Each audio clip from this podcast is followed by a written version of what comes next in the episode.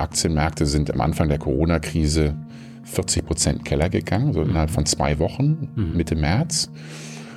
Haben das zuerst komplett ignoriert, bis Ende Februar, obwohl allen schon klar war, da passiert was, komplett ignoriert, äh, sind dann 40 Prozent runter und sind jetzt eigentlich fast wieder auf Vorkrisenniveau. Ähm, also kurzum, Aktienmärkte in so einer Situation haben überhaupt nichts mit der Realität, mit der realen Wirtschaft zu tun. Null. Über die Hälfte der Vermögen, die wir in Deutschland heute haben, und nicht durch die eigene Hände Arbeit erarbeitet, sondern mhm. geerbt. Mhm oder geschenkt bekommen. Ähm, und das heißt, wenn du jetzt mal ganz random irgendjemanden nimmst und sagst, okay, was hast du an Ersparten und, und siehst, der hat ein Häuschen oder eine Wohnung oder was auch immer, ist die Wahrscheinlichkeit größer, dass er es geerbt hat, als dass er es wirklich mit der eigenen Hände erarbeitet, erarbeitet hat. Hat privates Eigentum grenzenlos zu sein? Was meinst du? Ich muss, muss nachfragen, dass du das konkretisierst. Was meinst du mit grenzenlos? Dass einer so viel dass ein Bill Gates äh, 100 Milliarden Euro haben kann an Wert. Ja, wir haben über 100.000 Wohnungen geredet, darf man auch eine Million haben. Also hat das, soll es keine Grenze geben? Ähm, darf Jeff Bezos immer und immer und immer noch reicher werden? Darf man so viel besitzen, wie man will? Ja. Ja, da bin ich von der sozialen Marktwirtschaft komplett überzeugt. So, eine neue Folge Junge Naiv. Wir sind weiterhin an einem Ort, den wir euch ein anderes Mal vorstellen, aber einen altbekannten Gast haben wir jetzt schon wieder hier. Wer bist du hier? Ähm, Marcel Fratscher. Wir haben vor drei Jahren gesprochen. Ich bin Ökonom, ähm, habe gerade ein neues Buch rausgebracht, wo hoffentlich drüber reden werden. Ähm, bin Präsident des Deutschen Instituts für Wirtschaftsforschung, mhm. eines der größten Wirtschafts- und Gesellschaftsforschungsinstitute in Deutschland und ähm, auch an der Humboldt-Universität Professor für Makroökonomie. Warst du das vor drei Jahren auch schon? Das war ich vor drei Jahren auch schon, ja. Und unterrichtest du gerade oder ähm, wie würden die Vorlesungen gerade aussehen? Ich unterrichte jedes Jahr, äh, jedes Semester äh, einen Kurs oder genau gesagt ein Seminar für Masterstudenten und Doktoranden. Ähm, habe jetzt gerade einen neuen Kurs, den ich ausprobiere zu Corona. Ähm, riesige An Anmeldung. Ich habe 16, 17 Plätze, ist halt ein Seminar. Mhm. Ähm, aber irgendwie 80 Anmeldungen, ähm, also schwierig da jetzt auszuwählen. Ähm, und das findet natürlich alles virtuell statt. Und das mhm. habe ich im Sommersemester auch schon so gemacht. Funktioniert relativ gut, also vor allem bei den Studentinnen und Studenten bei mir ähm, nicht immer. Äh, muss sich halt irgendwie noch an die Technik gewöhnen. Und klar ist nicht so schön, als wenn man zusammensitzt, aber im Großen und Ganzen funktioniert es. Wie funktioniert es dann? So mit Zoom-Call, wie man sich das vorstellt? Wir machen das mit WebEx. Ja, äh, Datenschutz, großes Thema. WebEx ist wohl noch die beste Option. Und dann ähm, ist jeder mit Bild dabei. Und also am Anfang des Semesters gebe ich vier Vorlesungen, also über die Themen für das ein. Dann können die Studentinnen und Studenten sich ein Thema aussuchen. Ich gebe ihnen relativ viel Freiheit. Ja, also es muss natürlich was mit dem Seminar zu tun haben, aber ich bin sehr flexibel, sehr offen, dass die Leute sich ihr Thema suchen, wofür sie brennen. Also Leidenschaft ist total wichtig, sonst wenn du den Leuten ein Thema gibst, wo sie sagen, nee, nicht wirklich. Und äh, alles auf Englisch. Ja, also Master PhD in Berlin ist eigentlich alles englischsprachig in der, in der Volkswirtschaft. Ähm, und dann am Ende des Semesters kommen wir wieder zusammen und jeder präsentiert. Und ich lasse sie relativ kurz präsentieren, weil für mich ist wichtig, dass sie diskutieren. Und ich sage den Leuten auch am Anfang, die Note besteht nicht nur aus der Seminararbeit, sondern wie ihr diskutiert. Und ich will, dass ihr nicht nur eure eigene Arbeit super vorstellt, sondern dass ihr miteinander sprecht. Ja? Und Ökonom, Ökonomen werden heißt ganz viel Interaktion, Diskurs, äh, auch Streit in Anführungszeichen. Also du bist eine andere Meinung als ich und wir diskutieren das. So lerne ich ja. Und so sollen auch die Studentinnen und Studenten lernen, mhm. dass sie halt ähm, über ihr, eine andere Perspektive bekommen und ihren Horizont erweitern. Für welche Themen haben die meisten sich interessiert? Also im Sommersemester hatte ich einen Kurs über globale Finanzkrise, Finanzmärkte, Geldpolitik und ähm, da interessiert viele, ähm, wie kann man wie kann der Staat bessere Rahmenbedingungen setzen, damit das nicht nochmal passiert. Also viele realisieren, es läuft einfach wahnsinnig viel schief. Und viele wollen einfach wissen, was kann man denn machen, damit man sowas in der Zukunft vermeiden kann. Aber der Finanzcrash, dass das nie nochmal passiert. Das ist nochmal passiert. Das ist nicht nochmal passiert. Also 2008, 2009. Hm. Ja, und danach kam ja dann die europäische Finanzkrise. Es war ja für viele europäische Länder eine, eine riesige Katastrophe, vor allem für Italien.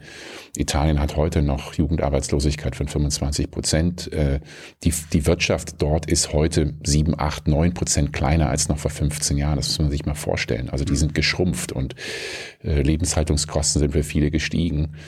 Und das ist natürlich ein Drama für die Menschen dort, aber ist auch ein Drama oder ein Dilemma für Europa, weil Europa halt auseinanderdriftet und immer ungleicher wird. Ja. Und Deutschland hat so ein goldenes Jahrzehnt erlebt, einen Wirtschaftsboom in 2010er Jahren, fünf Millionen mehr Jobs geschaffen. Viele, nicht alle, aber viele deutlich höhere Einkommen. Also es waren zehn gute Jahre für Deutschland, aber in anderen Teilen, gerade in Südeuropa, äh, waren es zehn ziemlich grausame Jahre. Liebe Hörer, hier sind Thilo und Tyler. Jung und Naiv gibt es ja nur durch eure Unterstützung. Hier gibt es keine Werbung, höchstens für uns selbst. Aber wie ihr uns unterstützen könnt oder sogar Produzenten werdet, erfahrt ihr in der Podcast-Beschreibung. Zum Beispiel per PayPal oder Überweisung. Und jetzt geht's weiter. Über die zehn Jahre, zehn guten Jahre können wir ja nochmal reden, aber vielleicht ganz kurz nochmal, weil du die Finanzkrise gerade angesprochen hast. Äh, wie weit sind wir denn von der nächsten entfernt? Kann man das sagen? Nee. Oder hat die Wirtschaftskrise aktuell nichts mit dem Finanzmarkt zu tun? Die gegenwärtige Krise hat ja überhaupt nichts mit irgendwas zu tun, außer mit dem Virus. Ja, ähm, am Anfang des Jahres, selbst im Januar, obwohl man schon gesehen hat, in China gibt's das Virus schon. Äh, Januar, Februar waren noch die Prognosen, die Weltwirtschaft dieses Jahr wird nochmal um halben Prozent mehr wachsen als im vergangenen Jahr. Jetzt kommt der Aufschwung wieder. Deutschland hatte ja letztes Jahr, haben auch viele nicht realisiert, kein so besonders gutes Jahr wirtschaftlich gesehen. Die Industrie war schon in der Rezession, die Automobilbranche ging auch letztes Jahr schon den Bach runter, aber viele andere Teile auch. Und das hat man gar nicht gesehen. Dann kommt halt so eine Pandemie, die dann ähm, von heute auf morgen die Wirtschaft in eine so tiefe Krise treibt. Und das ist so mit Krisen. Ähm, es gibt dazu einen Begriff in der Ökonomik, ähm, äh, Goodhart's Law. Also äh, wenn man irgendwas erkannt hat, dann, ähm, oder andersrum gesagt, ähm, wenn man Krisen erkennen könnte, dann würden sie ja nicht passieren. Dann könnte man sich ja vorbereiten und äh, ja, sich darauf einrichten.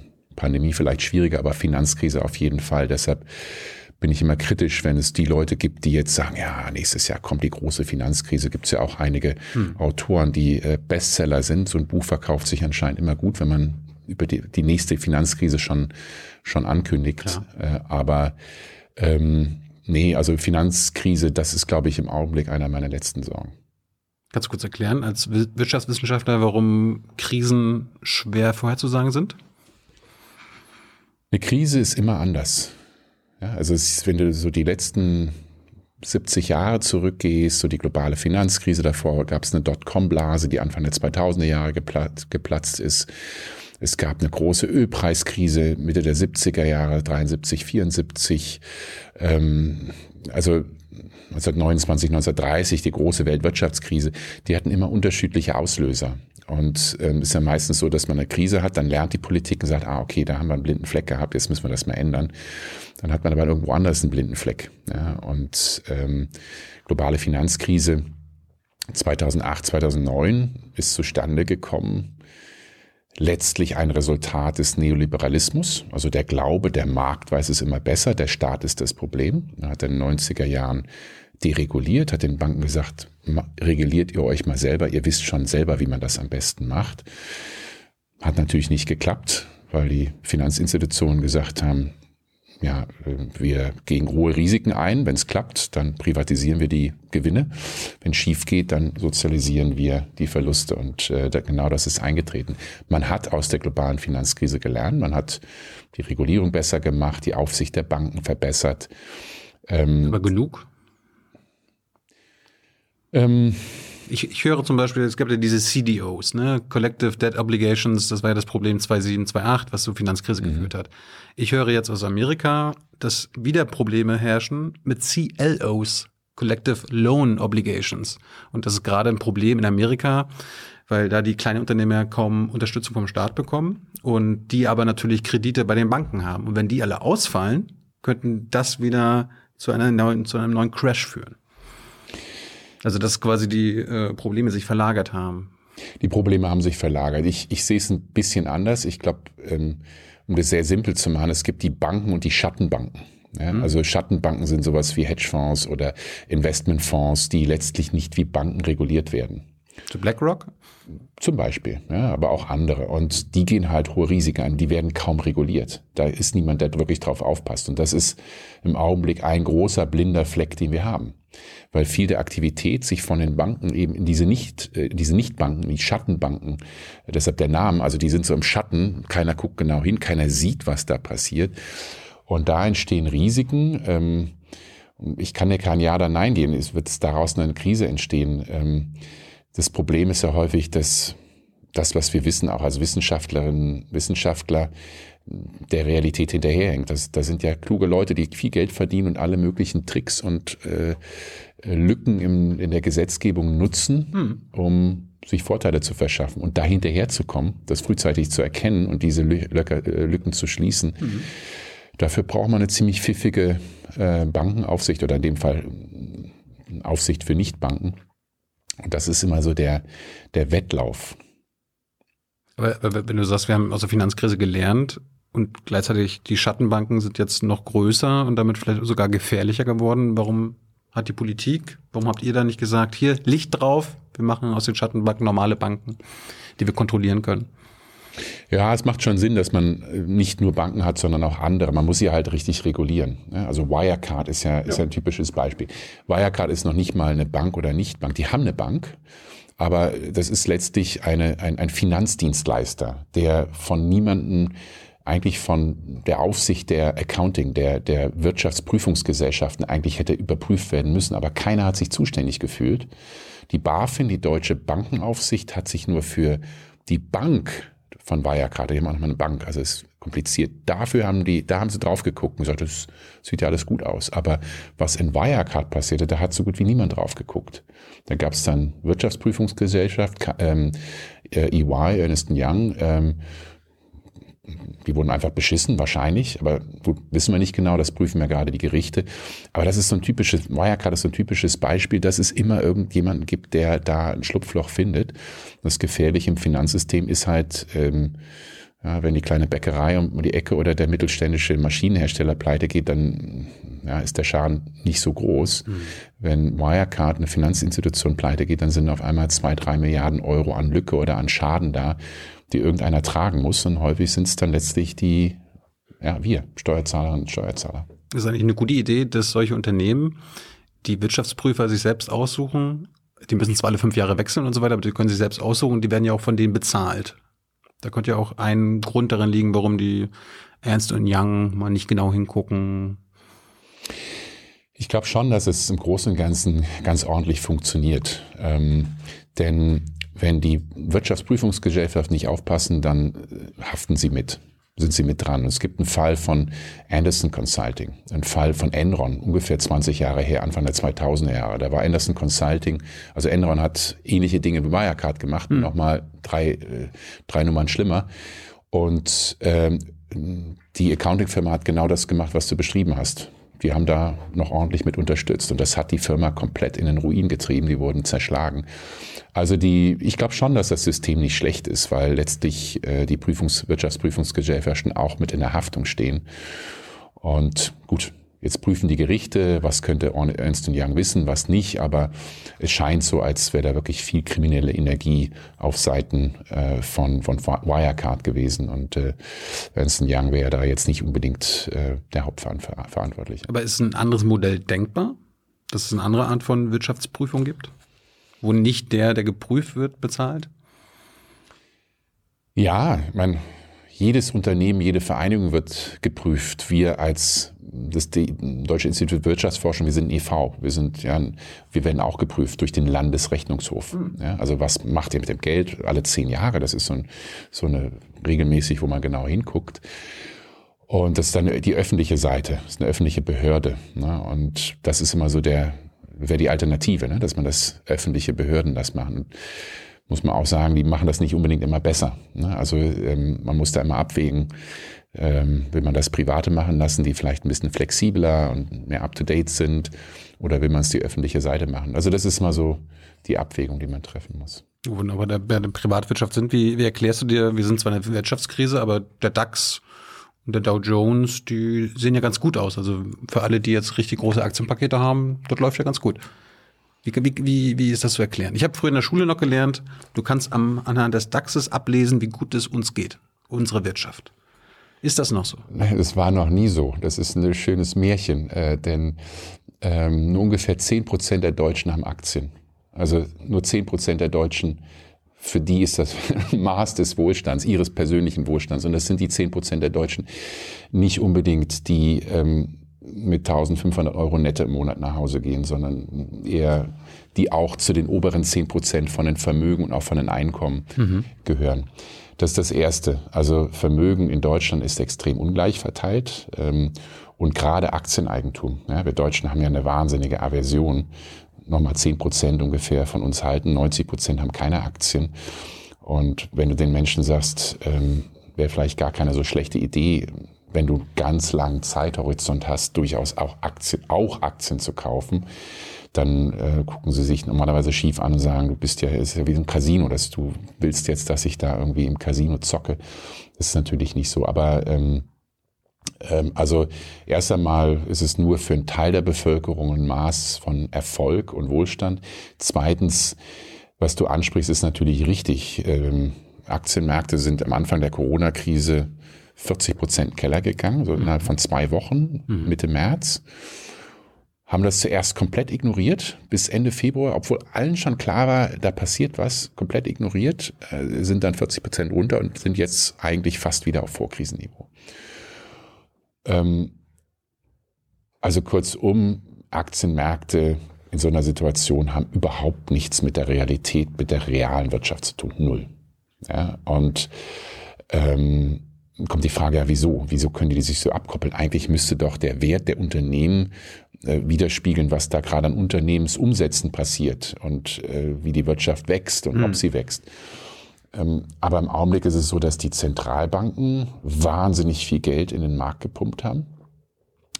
Eigentlich mit einem anderen Ziel. Mit dem Ziel, dass Banken bitte Kredite vergeben sollen an Unternehmen. die Europäische Zentralbank hat da auch so ein ganz spezifisches Programm, wo sie sagen, ihr Banken, ihr kriegt Liquidität, also Geld, äh, Kredite, Zentralbankkredite und nochmal zu günstigeren Konditionen, wenn ihr das an kleine, mittlere Unternehmen weitergibt weil bei denen drückt der Schuh, die brauchen das. Äh, kleine Bäckerei um die Ecke, das Geschäft, das jetzt vielleicht nicht, also Umsätze Einbruch hat, die Leute kommen nicht mehr so stark, die müssen letztlich Kredite aufnehmen, um das Finanz um diese Lücke erstmal füllen zu können.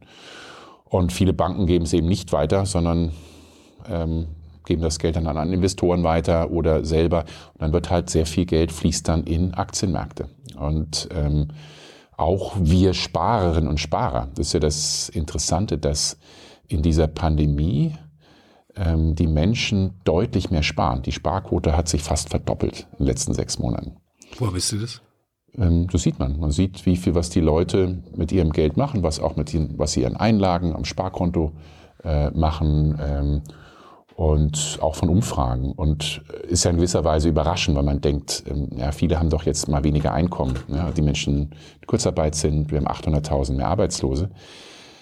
Aber ganz viele Menschen haben Angst, sagen sich, ähm, wer weiß, ob ich nächstes Jahr noch meinen Job habe. Ähm, oder ob mein Einkommen überhaupt steigt oder vielleicht muss ich weniger Stunden arbeiten. Und dann legst du das Geld natürlich eher mal auf die hohe Kante und sagst, lieber mal vorsichtig, ich spare mal lieber mehr und das ist genau die Situation im Augenblick und das macht es auch so schwierig, aus dieser Krise wieder rauszukommen. Wenn, denn wenn alle Leute sparen, dann fehlt die, fehlt die Umsatz, dann fehlt die Nachfrage, dann können die Unternehmen weniger verkaufen äh, und dann leiden die natürlich. Und das ist für mich, oder das ist eine der zentralen Probleme im Augenblick, dass vor allem der private Konsum von uns Bürgerinnen und Bürgern so stark zurückgegangen ist. Entweder weil wir Angst haben oder klar, wenn Geschäfte oder Bars oder Restaurants geschlossen sind und du einfach nicht weggehen kannst, nicht konsumieren kannst, mhm. kannst du natürlich das Geld auch nicht ausgeben.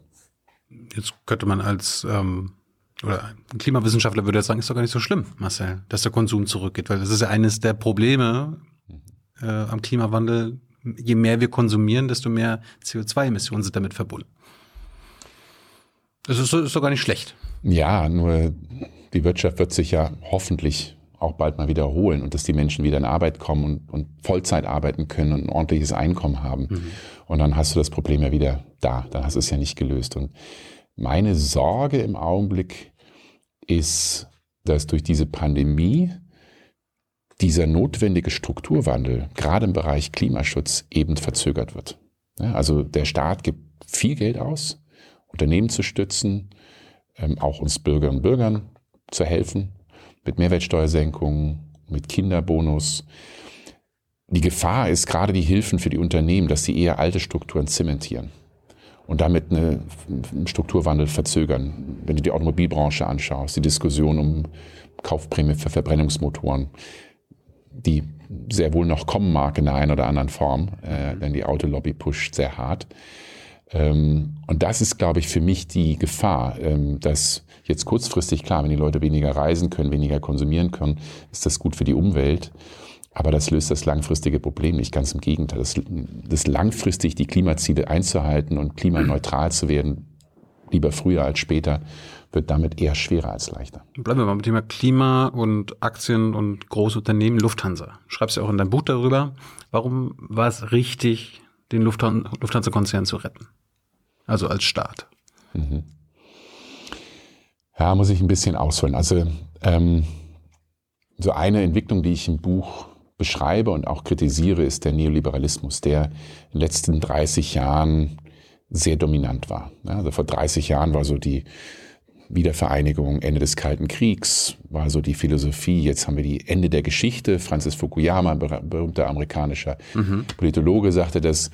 Äh, also jetzt hat äh, ja, die Demokratie und auch die Marktwirtschaft in dem Sinne gewonnen. Aber es hat sich seitdem viel gewandelt und auch unter anderem ähm, kam die, diese Philosophie auf, äh, der Staat ist das Problem, der Markt weiß es besser. Ja, und ich hab, wir haben eben über die globale Finanzkrise gesprochen, dass die Banken sich bitte mal selber regulieren. Das ist ein Beispiel davon. Ähm, ich glaube, dass mit dieser Pandemie jetzt uns allen klar ist, äh, das war übertrieben, das hat ganz viel Schaden angerichtet, nicht nur die globale Finanzkrise. Wenn du über den Steuerwettbewerb nachdenkst, was Google und Apple und Amazon praktisch hier keine Steuern zahlen, aber die Wettbewerber, also bei Amazon das kleine Buchgeschäfte aus dem Markt drängt, mhm. weil sie eben nicht mit gleichen Mitteln oder gleich behandelt werden, weil sie halt diese Möglichkeiten der Steuervermeidung haben, dann siehst du, es gibt viele dieser Probleme. Und jetzt bei Lufthansa ist halt die Problematik, ähm, in der Krise sagen alle, so, alle Unternehmen, ich brauche staatliche Hilfe, ich komme alleine da nicht raus. Und das zeigt, und das ist, glaube ich, eine ganz wichtige Lehre, dass ähm, ein starker Sozialstaat, starke staatliche Institutionen extrem wichtig sind für ein Land, um durch solche Pandemien, aber generell durch Krisen durchzukommen. Und jetzt ist das Problem, dass der Staat natürlich nicht alle Unternehmen retten kann. Geht ja nicht. Ich kann ja nicht irgendwie tausend Unternehmen jetzt hier Geld geben und sagen, bitte macht mal. Warum nicht? Ähm, aus zwei Gründen. Erstmal ist es dein Geld und mein Geld und von jedem, der hier zuschaut. Also das ist ja nicht irgendwie Geld, das äh, aus der Luft kommt, sondern das ist ja Geld der Steuerzahlerinnen und Steuerzahler, also der Bürgerinnen und Bürger. Äh, und da muss der Staat ja schon genau ähm, drauf achten, ähm, ja, wo ist das Geld denn auch gut investiert, weil wenn das Unternehmen jetzt das Geld nimmt und geht morgen pleite, dann ist es weg. Und auch das ist eine Lehre der globalen Finanzkrise. Damals hat der deutsche Staat wahnsinnig viel Geld in Banken getan und häufig das Geld nicht zurückbekommen. Hm. Also da sind große Verluste entstanden. Und das Gleiche gilt jetzt auch. Und das Zweite ist, ähm, dass der Staat ja jetzt nicht unbedingt äh, zum Unternehmer werden kann. Er kann ja jetzt nicht im mittelständischen äh, Maschinenbauunternehmen sagen, okay, ihr seid pleite, ihr habt nicht mehr genug Geld, wir übernehmen das jetzt und wir können das besser machen als ihr.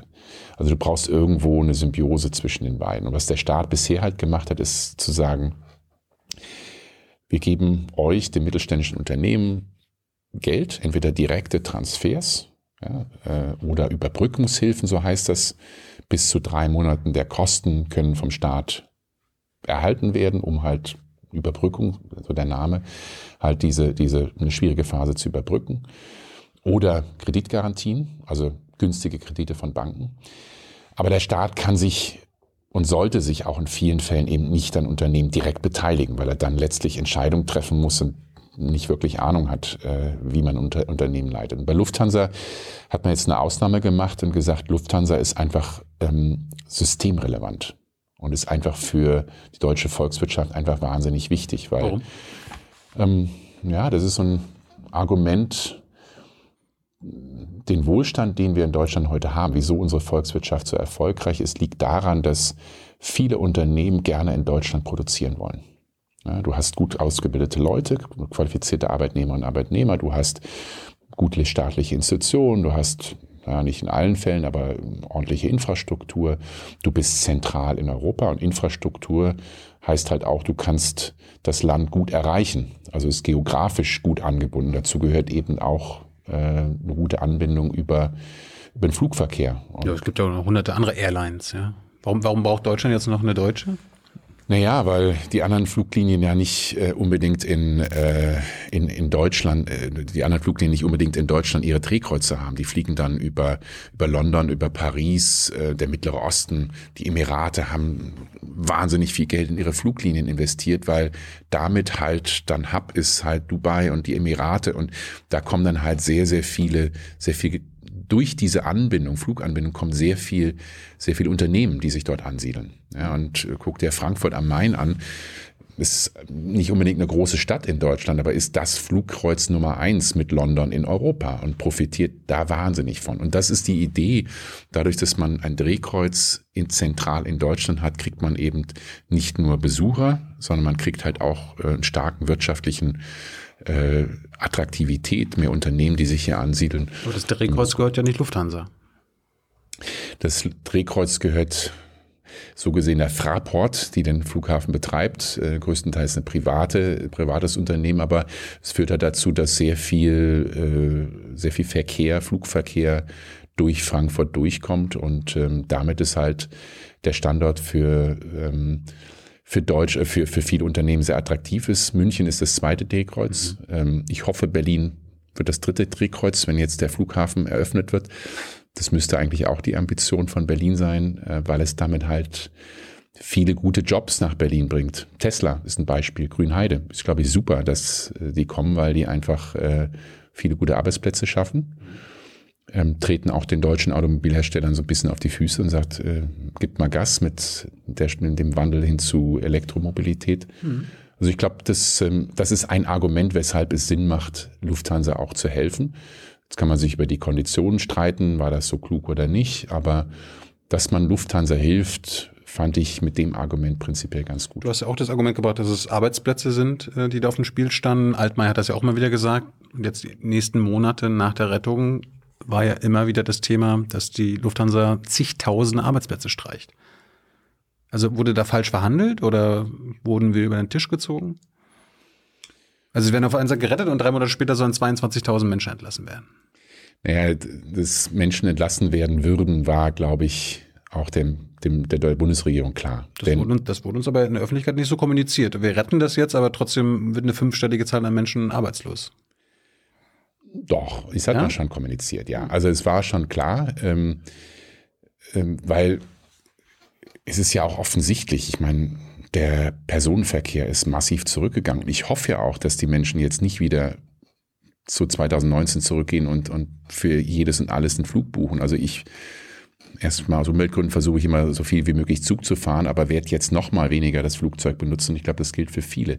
Heißt, die Nachfrage ist einfach nicht mehr da. Und die Alternative ist ja, äh, wenn jetzt Lufthansa sagt, äh, so, ähm, wir entlassen keine Leute, wir machen weiter wie bisher, dann ist man irgendwann in zwei, drei Jahren pleite, mit und ohne staatliches Geld. Ja, und dann hast du alle Menschen oder viele, viel mehr Menschen, die jetzt da arbeitslos werden. Und deshalb glaube ich, schon gut, da einen guten Kompromiss zu finden, dass der, die Bundesregierung sagt, okay, äh, wir helfen euch, aber dafür wollen wir die Arbeitsplatzverluste begrenzen. Heißt nicht null, aber heißt nicht so viele, wie es gewesen wären, wenn Lufthansa das Geld eben nicht bekommen hätte. Deshalb finde ich das auch einen ganz, ganz ordentlichen Kompromiss. Ähm, du sprichst ja in dem Buch auch darüber, äh, Air France hat ja auch Hilfen aus Frank äh, von dem französischen Staat bekommen. Da waren die sogenannten Klimaauflagen, die waren ungenügend aus Klima, Klimaforschersicht, aber das waren wenigstens welche. Ne? Also Ähm, das war jetzt bei der Lufthansa überhaupt nicht so. Wie, wie, wie kommt das? Man, man hätte ja sagen können, Lufthansa, okay, wir retten euch, aber dafür fliegt ihr ab 2035 klimaneutral. Ihr habt 15 Jahre Zeit, euch was auszudenken. Hätte ich mir auch gewünscht, dass man bei. Aber warum, warum kommt das nicht? Ich befürchte, wir haben immer noch nicht den Schuss gehört, immer noch nicht die Zeichen der Zeit erkannt. Und wir, nee, ich soll das qualifizieren, die Entscheider haben ihn noch nicht gehört. Ich glaube, wir haben immer noch. Peter nicht, Altmaier und Angela Merkel, die beide Umweltminister waren? Ja, ich glaube nicht, dass es verstanden wird. Ich glaube nicht, dass es verstanden wird. Ähm, guck dir die Macht der Autolobby an. Ähm, die Automobilbranche ist eine Schlüsselindustrie für Deutschland. Also ich das ist eine große, große Erfolgsgeschichte in den letzten 70 Jahren. Aber die haben irgendwann die Kurve eben nicht bekommen. Vielleicht auch, weil sie zu erfolgreich waren. Gesagt, das läuft doch. Wieso sollen wir uns denn jetzt so anstrengen, neue Technologien einzuführen? Und ja. ähm, die Politik versucht das, versucht sich natürlich zu arrangieren und versucht natürlich zu schauen, wo sind unsere Stärken ähm, und wie können wir die fördern oder noch weiter stärken. Und man hat dann in diesem wirtschaftlichen Boomjahren der 2010er Jahre eben nicht diesen Strukturwandel vorbereitet. Und äh, gesagt, Klimawandel, ja, aber es ist doch gerade so schön, es läuft doch gerade so gut, da müssten wir doch jetzt große Einschränkungen machen. Und ähm, die Automobilkonzerne sind doch hochprofitabel. Sind sie. Auch 2019 noch Rekordgewinne. Ähm, wieso sollen wir denn jetzt diesen schmerzvollen Schritt machen? Und das ist genau. Ja, wann, wenn nicht dann jetzt, oder? Deshalb auch mein Buch, ähm, die Krise ist eine Chance. Ja, also wenn du dir die Geschichte anguckst der letzten 100 Jahre oder der letzten paar hundert Jahre, wichtige grundlegende Veränderungen passieren ja nicht in den guten Jahren. Die passieren immer, wenn du mit dem Rücken zur Wand stehst, wenn du am Boden liegst und wenn eine große Krise da ist. Guck dir den Zweiten Weltkrieg an, was für Deutschland eine Katastrophe war in, in jeder Hinsicht. Aber es ist etwas sehr Gutes rausgekommen, ein Grundgesetz, eine neue Ordnung in Deutschland, eine soziale Marktwirtschaft, die es Deutschland ermöglicht hat, dieses Wirtschaftswunder zu haben, viel Wohlstand zu schaffen, vielen Menschen eine, eine Bildung zu geben. Na gut, wenn, wenn, du ganz unten bist, dann ist es natürlich ja. leicht, ein Wunder zu erschaffen. Ja, absolut. Aber äh, so, das ist nun mal die Logik, dass ähm, es leichter ist, in Krisenzeiten grundlegenden Wandel zu haben, weil halt mehr Menschen bereit, bereit sind, sich zu ändern und ähm, müssen gar nicht so weit zurückgehen. Vor 15 Jahren, als Deutschland der kranke Mann Europa war, die Hartz-IV-Reform, sicherlich auch vieles falsch gemacht worden, aber man hat auch einiges richtig gemacht, gesagt, so, ähm, wir haben fünf Millionen Arbeitslose, wir hatten damals über fünf Millionen Arbeitslose im Jahr 2005. Wir müssen etwas anderes machen, wir müssen die Menschen wieder in Arbeit bringen.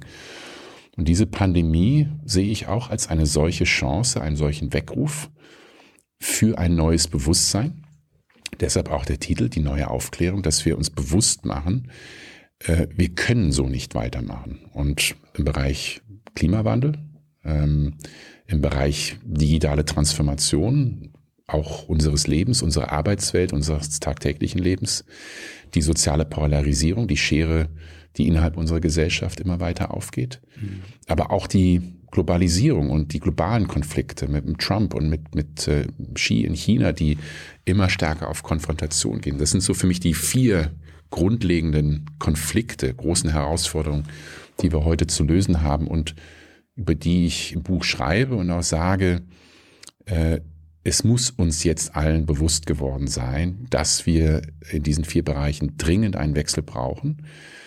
Es ist ein grundoptimistisches Buch, weil ich sage, eigentlich haben wir alle Voraussetzungen, das zu tun.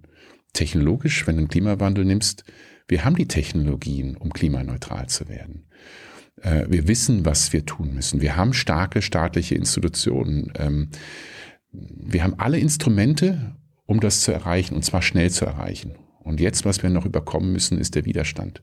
Das sind die Blockaden das im Kopf. Am Willen. Das fehlt am Willen, am politischen Willen, der Entscheider.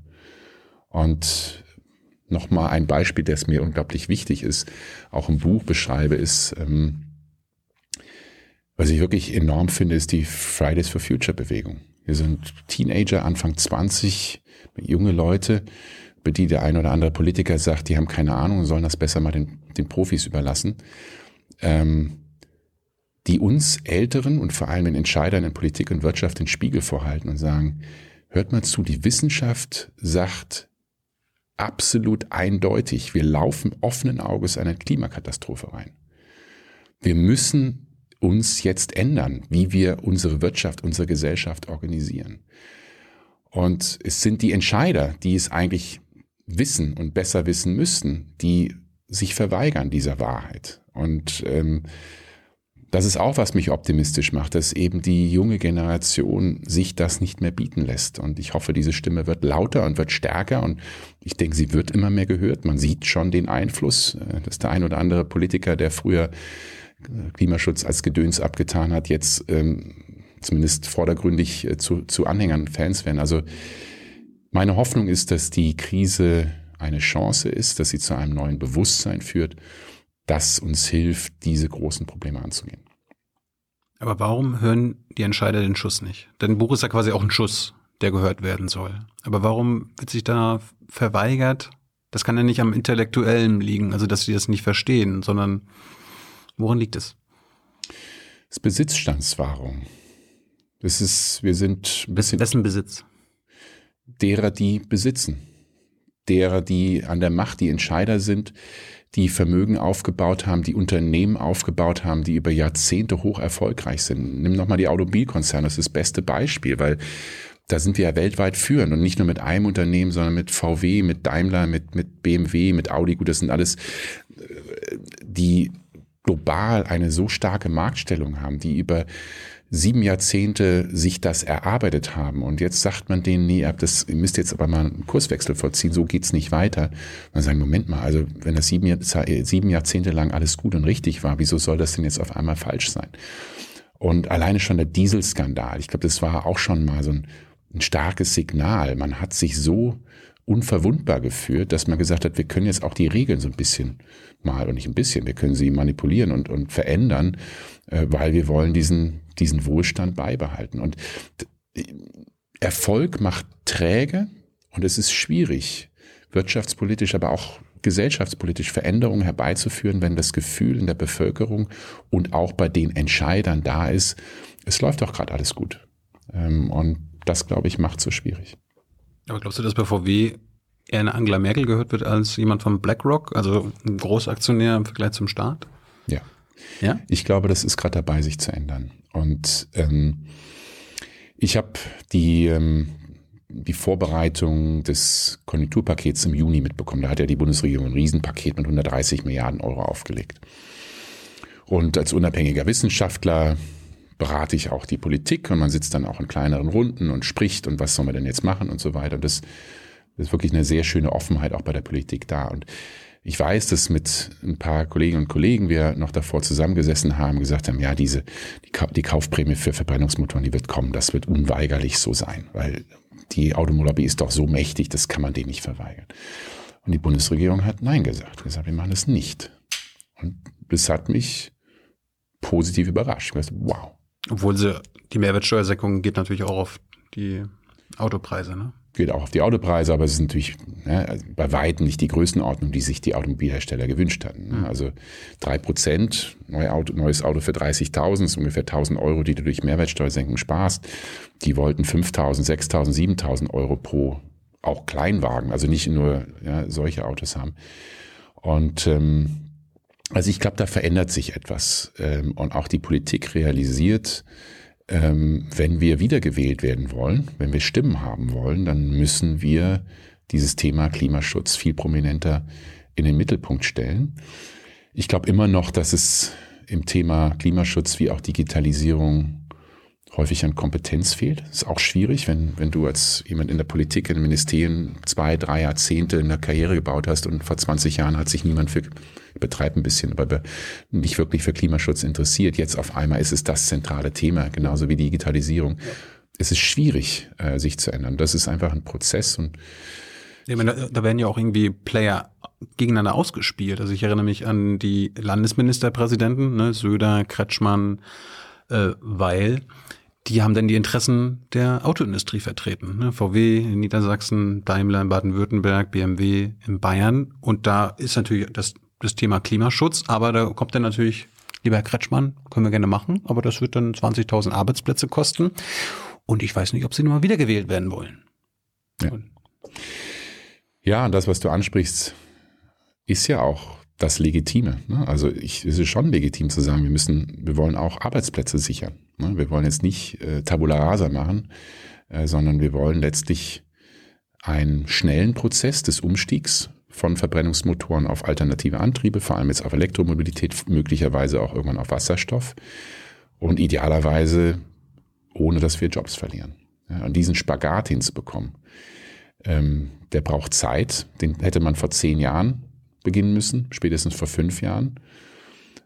Und hoffentlich tut man es jetzt. Aber Ich meine, die haben es damals gewusst. Söder war damals CSU-Generalsekretär, 2008 gefordert, wir müssen bis 2020 äh, Verbrennermotoren verbieten. Hat er damals so gemacht. genau. Stehen wir zwölf, äh, zwölf Jahre später da und ähm, Bist, du- bist, bist du denn für ein Datum äh, für den Ausstieg aus dem Verbrennermotor? Die um uns herum in der Welt äh, wird das jetzt nach und nach beschlossen. Steht ja so 2030 im Raum. Bist du dafür? Ja, ich bin absolut dafür. Ähm, und wirtschaftlich passt, äh, ist das auch möglich zu sagen, also man, man will ja auf der einen Seite, kann ja, wenn Deutschland jetzt Vorschriften macht oder die Europäische Union, die können ja nicht den amerikanischen oder chinesischen oder japanischen Herstellern Vorgaben machen. Und ich verstehe schon das Argument, ähm, dass ein deutscher Automobilhersteller sagt, Moment mal, aber es ist unfair, wenn ihr uns jetzt Restriktionen auferlegt, die so teuer sind, so hoch sind, dass wir nicht mehr mit den anderen im Wettbewerb stehen können, dann gehen hier noch viel mehr Arbeitsplätze verloren. Dann werden, werden die Autos nicht mehr hier produziert in der Zukunft, sondern in China zu viel schlechteren Standards. Und das ist immer so dieses Argument, dass Aber das, das, hinkt, das hinkt doch, weil der chinesische Verbrennermotorhersteller will ja auch in Europa dann oder in Deutschland äh, verkaufen. Und das kann er ja auch nicht. Ja, nicht unbedingt. Ähm, ich meine, guck dir VW an. VW ähm, macht ungefähr 40 Prozent ihrer Umsätze oder Gewinne in China. Ja, also das ist extrem asymmetrisch. Also ähm, die deutsche Volkswirtschaft ist nun mal sehr abhängig von der globalen Volkswirtschaft. Wir exportieren fast die Hälfte unserer Wirtschaftsleistung. Mehr als die meisten anderen mittleren oder größeren Länder. Also ich glaube, man muss diesen Spagat hinbekommen, den, den Automobilherstellern nicht einen systematischen Wettbewerbsnachteil im globalen Wettbewerb zu geben, aber ihn gleichzeitig dazu zu bringen, ähm, schnell zu innovieren, äh, Innovation zu haben, schnell diesen Umstieg zu schaffen. Und da ist so eine, Regu wir nennen das regulatorische Sicherheit, also eine klare Vorgabe zu sagen, ab 2030 wird in Deutschland oder in, idealerweise in der EU, so sollte es eigentlich europäisch sein, kein Verbrenner, kein Auto mit Verbrennungsmotor mehr verkauft, mhm. sondern nur noch klimaneutrale Antriebe. Mhm. Wissen die Automobilhersteller, ich habe jetzt zehn Jahre Zeit, äh, wenn ich erfolgreich bin als Hersteller ja. und besser bin als andere, dann kann ich richtig davon profitieren. Und das ist Sicherheit. Ist genau. Du hast Sicherheit. Und das ist, du schaffst Wettbewerb. Du schaffst darum um die klügsten Köpfe. Warum macht das die Bundesregierung nicht? Die sind doch sehr wirtschaftsfreundlich. Ja, ist warum, haben, warum lobbyieren die Autokonzerne dagegen? Ähm, Weil ihnen der kurzfristige Gewinn wichtiger ist als die langfristige Perspektive. Ja, klar. Ah. Na klar. Und ähm, keiner mag Einschränkungen. Jeder möchte gerne flexibel, so flexibel und frei entscheiden können, wie er gerne möchte. Und ähm, ich glaube auch nicht, dass die Automobilbranche da so laut klagen würde. Äh, die würden sagen, okay, ist eine Ansage. Jetzt legen wir los. Und ähm, äh, wir können das auch, weil, also ich bin da auch optimistisch, dass das klappt. Es gibt kaum eine Branche, in der so viel Geld für Forschung und Entwicklung ausgegeben wird.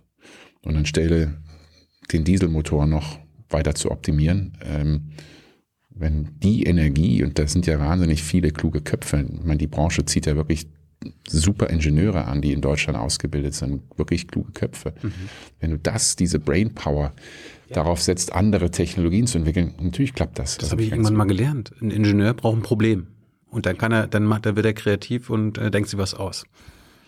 Und das ist der Job des Staats. Der kann es nicht besser. Der kann jetzt nicht selber zum Innovator werden oder Unternehmer, aber der kann halt den, die, Regeln festlegen. die Regeln festlegen und die Leitschrank und, und Sicherheit schaffen und sagen, da müsst ihr hin und jetzt viel Glück. Jetzt könnt ihr euch untereinander im Wettbewerb stehen und die klügsten Köpfe gewinnen. Weil wir von der Lufthansa waren, brauchen wir auch einen Verbrennung, Verbrennerausstieg in Sachen Flugzeuge. Ja, also gut, ich bin jetzt kein Experte zu diesen Technologien, aber ähm, auch das ist natürlich ähm, wohl mit Batterietechnik nicht möglich. Dazu, du brauchst irgendwie andere. Noch nicht. Äh, an, ja, noch nicht. Du brauchst wahrscheinlich andere Kraftstoffe, wahrscheinlich synthetische Kraftstoffe, die eben idealerweise klimaneutral hergestellt werden. Und mhm. da ist man halt noch weit entfernt. Ähm, und ähm, ja, die spannende Frage für mich ist halt auch die Frage der Beschränkungen. Ich glaube, ich finde es super, Auto zu fahren. Also ich habe kein Auto privat, ich fahre total gerne Auto. Ich glaube, die meisten Menschen empfinden das als ein Stück Freiheit. Nur solange wir diese Technologien eben noch nicht haben oder noch nicht umgesetzt sind, noch nicht verfügbar sind, das äh, solange müssen wir dann halt auch uns in gewisser Weise einschränken, bis wir dort sind, dass diese Technologien dann auch wieder ähm, ja, diesen Klimavorgaben oder den Bedingungen, die Bedingungen erfüllen, die notwendig sind. Ist es für dich als Ökonom relevant, darüber nachzudenken, dass wir vom Individualverkehr weg müssen? Also klar, Autofahren macht Spaß, aber es muss ja nicht jeder ein Auto besitzen. Also wir könnten uns ja auch eins teilen oder wir könnten uns 100 eins teilen, weil in der Regel steht ein Auto 22, 23 Stunden am Tag herum. Das würde aber auch bedeuten, dass dann die Autoindustrie viel, viel, viel weniger Autos verkaufen muss, weil es den Bedarf gar nicht mehr gibt. In Deutschland weniger Autos verkauft. Wir haben in Deutschland ungefähr pro 100 Erwachsene 60 Autos. Mhm. In China sind es, glaube ich, 15 pro 100. In Indien sind es 5 pro 100 oder noch weniger. Mhm. Ähm, also ich glaube, also das sagen wir auch die wissenschaftlichen Studien, es wird ein Anstieg für die, die Nachfrage für Mobilität, also rumzukommen, auch per Auto wird zunehmen, eben nicht in Deutschland, sondern eher woanders. Du magst schon recht haben, dass in der Zukunft wir keine 60 Autos mehr pro 100 brauchen, sondern vielleicht 30 oder weniger. Ja. Ähm, und es gibt ja noch eine andere, andere Veränderung ähm, in der Automobilbranche oder der Mobilität. Es ist ja nicht nur jetzt ähm, die, der Antrieb, sondern es ist ja auch das Thema künstliche Intelligenz und autonomes Fahren. Und das Auto 15 Jahren, 20 Jahren, vielleicht schon in 10 Jahren wird zum größten Teil nicht mehr aus Hardware bestehen, also aus Rädern, äh, äh, toller Antrieb und was auch immer, sondern aus Software. Ja, und das Thema autonomes Fahren, wir wissen auch, das ist technisch heute schon möglich. Klar, ist schwierig, Infrastruktur fehlt. Vielleicht in 10 Jahren, vielleicht in 15 Jahren wird das möglich sein. Und dann ähm, äh, brauchst du in der Tat nicht mehr so viele Autos, aber ich glaube, dann ähm, wirst, werden auch viel mehr Leute mit dem Auto fahren wollen, weil es halt, äh, ja, du setzt dich ins Auto, lässt dich irgendwo hinfahren, musst nicht selber fahren. Ähm, es ist sehr viel sicherer. Ähm, und wenn du es dann halt mit Antrieben machen kannst, die klimaneutral sind, wieso nicht? Also ich glaube, die Nachfrage nach Autos global gesehen wird in den nächsten 30 Jahren nicht sinken, sondern sie wird woanders sein und vor allem mit anderen Technologien. Was ist denn mit den klimaschädlichen Subventionen? Du forderst ja neue Aufklärung. Zur Aufklärung gehört, dass wir ca. 50 bis 60 Milliarden Euro jedes Jahr in Deutschland in indirekte und direkte Sub Subventionen stecken, die klimaschädlich sind. Ja, das fängt an bei, äh, dass es Kerosin nicht besteuert wird beim Fliegen, dass ähm, internationale Flüge nicht mit Mehrwertsteuer belastet werden, dass wir eine äh, Entfernungspauschale haben, dass wir das Dieselprivileg haben. Wie werden wir diese klimaschädlichen Subventionen los? Indem man es macht, indem man einfach mal die Subventionen mhm. ähm, aufhebt. Und in vielen Entwicklungsländern, armen Ländern verstehe ich, dass man das nicht von heute auf morgen machen kann. Ähm, dass für jemanden, der äh, am Existenzminimum lebt, ähm, jetzt äh, ein ähm, Spritpreis, der irgendwie 20 Prozent mehr ist, ein Problem ist. Ich habe in Ende der 90er Jahre als äh, ähm, so mit Anfang 20, Mitte 20 in Indonesien gelebt, wo äh, eine ähm, Abschaffung oder eine, nicht eine Abschaffung, eine Reduktion der, der Subventionen für, für Spritpreise mit zu einer Revolution beigetragen hat. Und das ist nicht selten der Fall. Also das ist ein anderer Fall. Aber in Deutschland sollte man dringend diese Subventionen abschaffen, weil es letztlich ähm, zu riesigem Schaden äh, äh, führt und weil es halt es schwieriger macht, den Umstieg auf die neuen Technologien zu machen. Ja, wenn du halt etwas Schädliches oder etwas subventionierst, dann schaffst du denen einen Wettbewerbsvorteil. Und eigentlich, mhm. wenn du überlegst, was ein Liter Benzin an Schaden, an Kosten, wir reden davon Externalitäten, wir Ökonomen, äh, für die Umwelt, für die Gesellschaft, für die Gesundheit, für viele Dinge der Menschen anrichtet, dann müsste der Liter wahrscheinlich nicht 1,40, 1,50 kosten, sondern ein Vielfaches davon. Jetzt äh, hat Olaf Scholz hat letztens in der BBK gesessen, ähm, ist der SPD-Kanzlerkandidat. Da hatte ich ihn gefragt als Finanzminister, welche klimaschädlichen Subventionen er jetzt in nächster Zeit in seinem Finanzplan äh, abschaffen will. Er konnte mir keine einzige nennen. Der ist der dir als Institutsleiter ja näher als jetzt die CDU. Wie erklärst du dir das? Hat er auch den Schuss nicht gehört? Ach, wir, wir beraten alle. Äh, ja, ja, das weiß ich. Äh, ähm, das ist die Wege dir als SPD. Na, nee, wir sind, ähm, wir sind progressiv. Wir hm. sind nicht parteipolitisch, wir sind nie, aber wir sind progressiv. Ja, aber es ist ein Problem. Wenn selbst der, der Olaf Scholz als SPD-Kanzlerkandidat da die Subvention nicht abschaffen will. Ja. Es ist ein Problem. Es ist ein Problem, dass wenn. Hast, du ihm, hast du ihm dein Buch geschickt, damit er den Schuss hört? Ich habe ihn noch nicht gesehen. Wenn ich ihn sehe, nehme ich ihm das Buch mit und, und gebe ihm das gerne.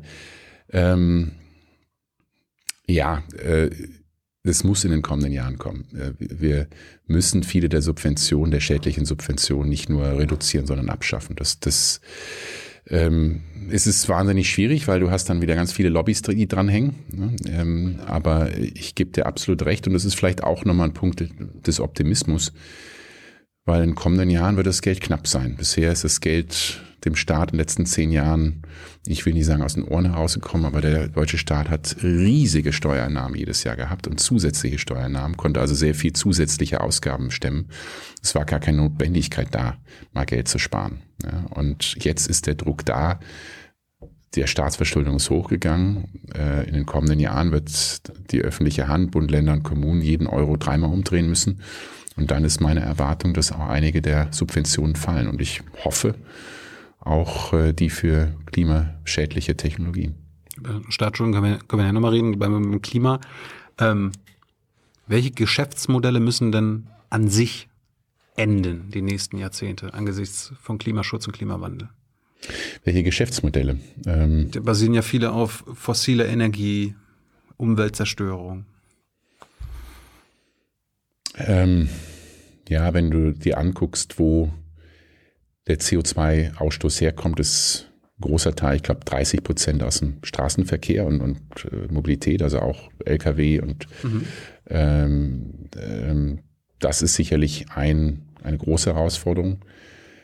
Ähm, auch den Umstieg auf, auf Zug, auf also andere Transport ist sicherlich ein großes Thema. Zweite große Bereich ähm, ist die Industrie. Äh, wir haben gerade das Thema, wieder auf aktuelles Punkt zu kommen, ThyssenKrupp, großer Stahlhersteller.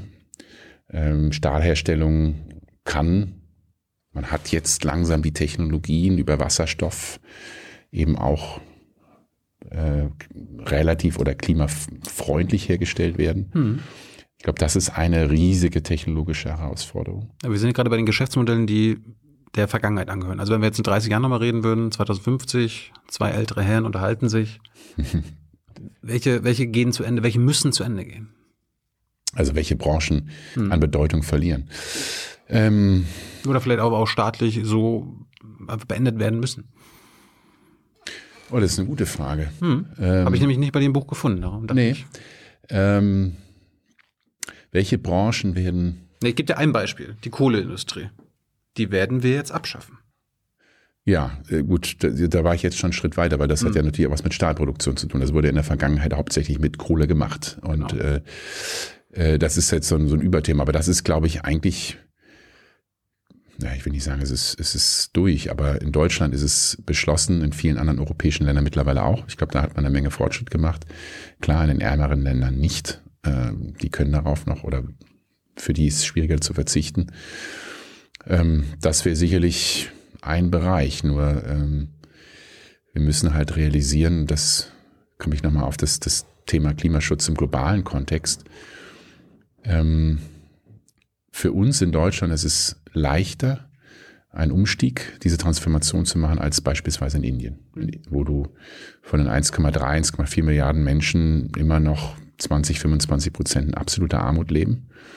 Also von weniger als 1,80 Euro pro Tag, pro Kopf. Ähm, und wenn du denen jetzt sagst, naja, nee, also da dein, dein Kohleofen, mit dem du da im Winter dein, dein Häuschen heizt, das geht nicht mehr. Es ist eine ganz andere Größenordnung, ganz andere Frage. Und ähm, Das ist auch etwas, was ich zumindest indirekt im Buch anspreche. Jetzt nicht unbedingt Kohle, aber direkt ist die Frage natürlich, wie die globale äh, Kooperation funktioniert, wie auch gerade die reicheren Länder den ärmeren Ländern bei diesem Klimawandel, Klimaschutz helfen können. Das gibt es ja auch als Teil des Paris-Abkommens, dass dort Transferzahlungen stattfinden sollen. Mhm. Das ist auch noch nicht passiert. Das ist auch noch äh, eher in den Kinderschuhen. Ähm, also ich gebe dir recht, Kohleausstieg in Deutschland ist jetzt beschlossen, ist extrem teuer und dauert meiner Ansicht nach auch ein bisschen zu lange. Hätte man doch schneller machen sollen, deutlich schneller machen sollen. Ähm, auch im Interesse der Menschen, die dort betroffen sind. Aber das große Problem ist, dass wir in vielen, vielen Ländern der Welt das eben noch 30, 40, 50 Jahre brauchen wird. Wir reden jetzt quasi über Deutschland und was wir erreichen können, was wir beschließen können. Wir hatten ja ein anderes Geschäftsmodell auch schon angesprochen, dass das der fossilen Autoindustrie, wenn du sagst, wir müssen den Verbrennermotor bald abschaffen oder die Neuzulassung beenden, dann ist das ja auch eine Abschaffung eine, eines Geschäftsmodells. Ja. Fallen dir noch andere Geschäftsmodelle ein, die klimaschädlich sind? Ähm, na, das ist, ist, eine, ist eine gute Frage. Du willst so ins, in dieses Detail. Ähm, äh, klar, wir werden in der Zukunft, ähm, da bin ich mir gar nicht sicher, ob wir weniger reisen werden. Ich glaube, wir werden mehr reisen in der Zukunft. Die nächsten drei Jahre vielleicht nicht, die nächsten fünf Jahre, aber da langfristig glaube ich schon, dass wir mehr reisen werden. Ähm, ja, aber dann müssen wir da ja auch klimaneutral sein. Müssen wir da klimaneutral sein? Das hat was mit Transport zu tun. Darüber haben wir gesprochen, äh, mhm. über Flugzeuge äh, und wie die angetrieben sind, über äh, Automobilbranche. Ähm, große Thema ist sicherlich, wo wir noch einen großen Teil, äh, wo was noch sehr stark belastend ist für die CO2 ist, ähm, ist die, sind die Gebäude, ist das Heizen im Winter.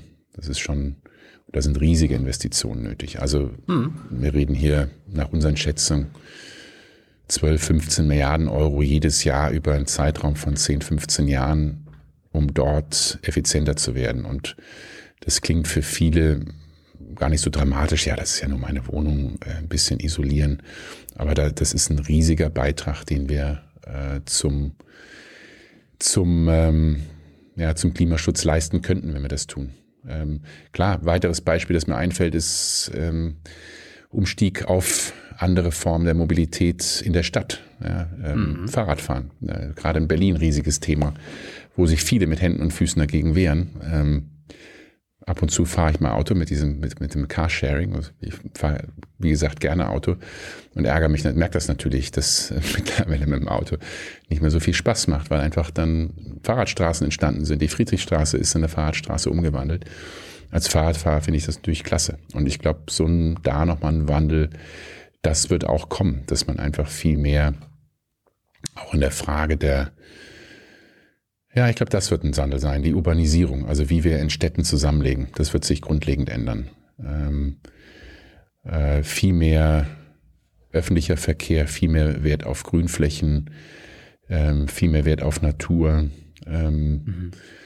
auch bessere Anbindung des Umlands durch, äh, durch Zug, dass man einfach auch die Möglichkeit hat, auch draußen zu leben und nicht in der Stadt, wo es immer teurer wird. Das ist sicherlich nochmal ein Wandel, den ich betonen würde. Was mit der Ernährungsbranche? Fallen dir da Geschäftsmodelle ein, die ha. nicht zukunftsfähig sind? Ja, sehr gut. Ich glaube, wir werden einen starken Umstieg der Ernährung haben, weg von Fleisch. Ähm, mhm. immer, ja, das ist ein guter Punkt.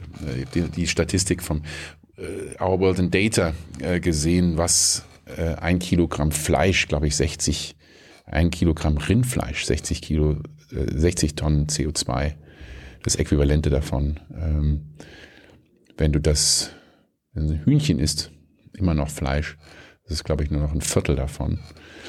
Wenn du halt ähm, dich vegetarisch ernährst, äh, noch mal deutlich weniger. Also das ist ein Thema nicht nur für, für, die, für den Klimaschutz, sondern letztlich auch für, für die Gesundheit. Ne? Und natürlich auch vom Tierwohl. Äh, auch darüber kann man, muss man eigentlich noch mal reden. Also klar, Landwirtschaft wird sich auch grundlegend verändern in Bezug auf Klimaschutz, aber eben auch auf viele andere. Müssen wir in Sachen, in Sachen Freihandel auch äh, über Klimaschutz reden. Wenn du daran denkst, äh, du hast gerade den Wasserverbrauch und den, den CO2-Verbrauch angesprochen.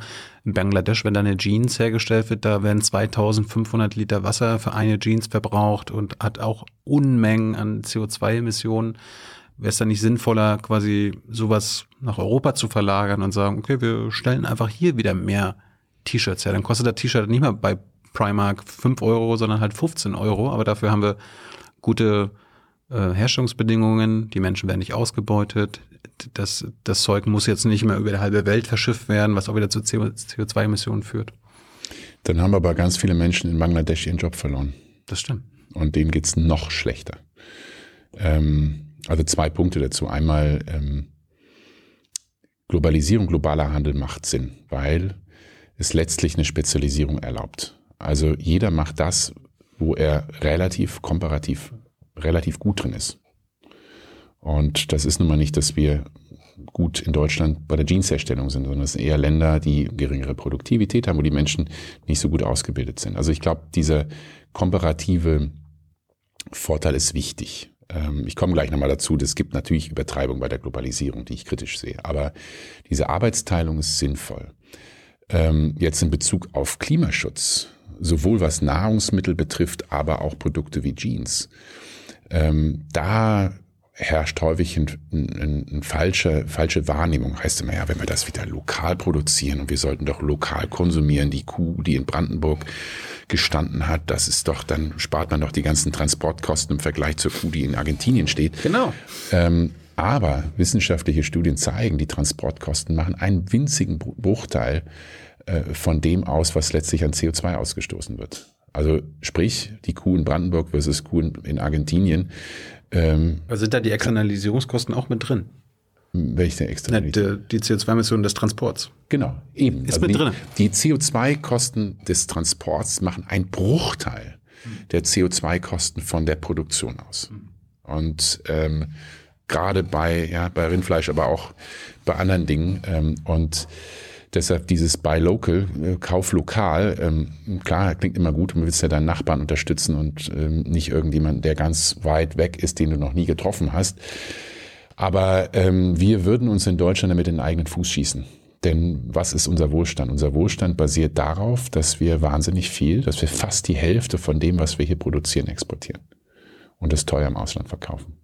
Das ist der, weshalb wir so, weil, weshalb es uns so gut geht. Wenn wir jetzt anfangen und sagen, ja, nee, doch bitte mal wieder mehr lokal herstellen, hm. dann machen das alle anderen auch. Äh, und äh, dann wird unser Wohlstand hier massiv eingeschränkt werden. Also ich glaube, das Problem auch auf Klimaschutz ist nicht so sehr die globale Produktion. Es ist, wie wir es produzieren und was wir produzieren. Ähm, und ähm, bei Nahrungsmittel, bei Landwirtschaft ist es halt viel stärkerer Umstieg auf äh, oder weg von, von, von Fleischkonsum, was eh nicht so gesund ist, sondern hier viel mehr zu pflanzlichen Produkten. Das ist eigentlich der Schlüssel. Und äh, vielleicht nochmal Wort zur Globalisierung, weil ich das auch im Buch anspreche. Ich glaube, das Problem ist nicht so sehr die Globalisierung. Es ist, ähm, dass es häufig einen Missbrauch der Globalisierung gibt. Ja, hm. ähm, also du hast eben von der Jeans in Bangladesch gesprochen, dass die Menschen dort ausgebeutet werden, dass sie halt schlecht behandelt werden. Das muss uns auch etwas angehen. Das muss auch unsere Verantwortung in Deutschland sein, dass wir sicherstellen, dass die Jeans, die bei uns verkauft werden, in einer Art und Weise hergestellt wurden, die gewissen Standards entspricht. Und wir haben ja gerade eine heftige Diskussion über das Lieferkettengesetz, mhm.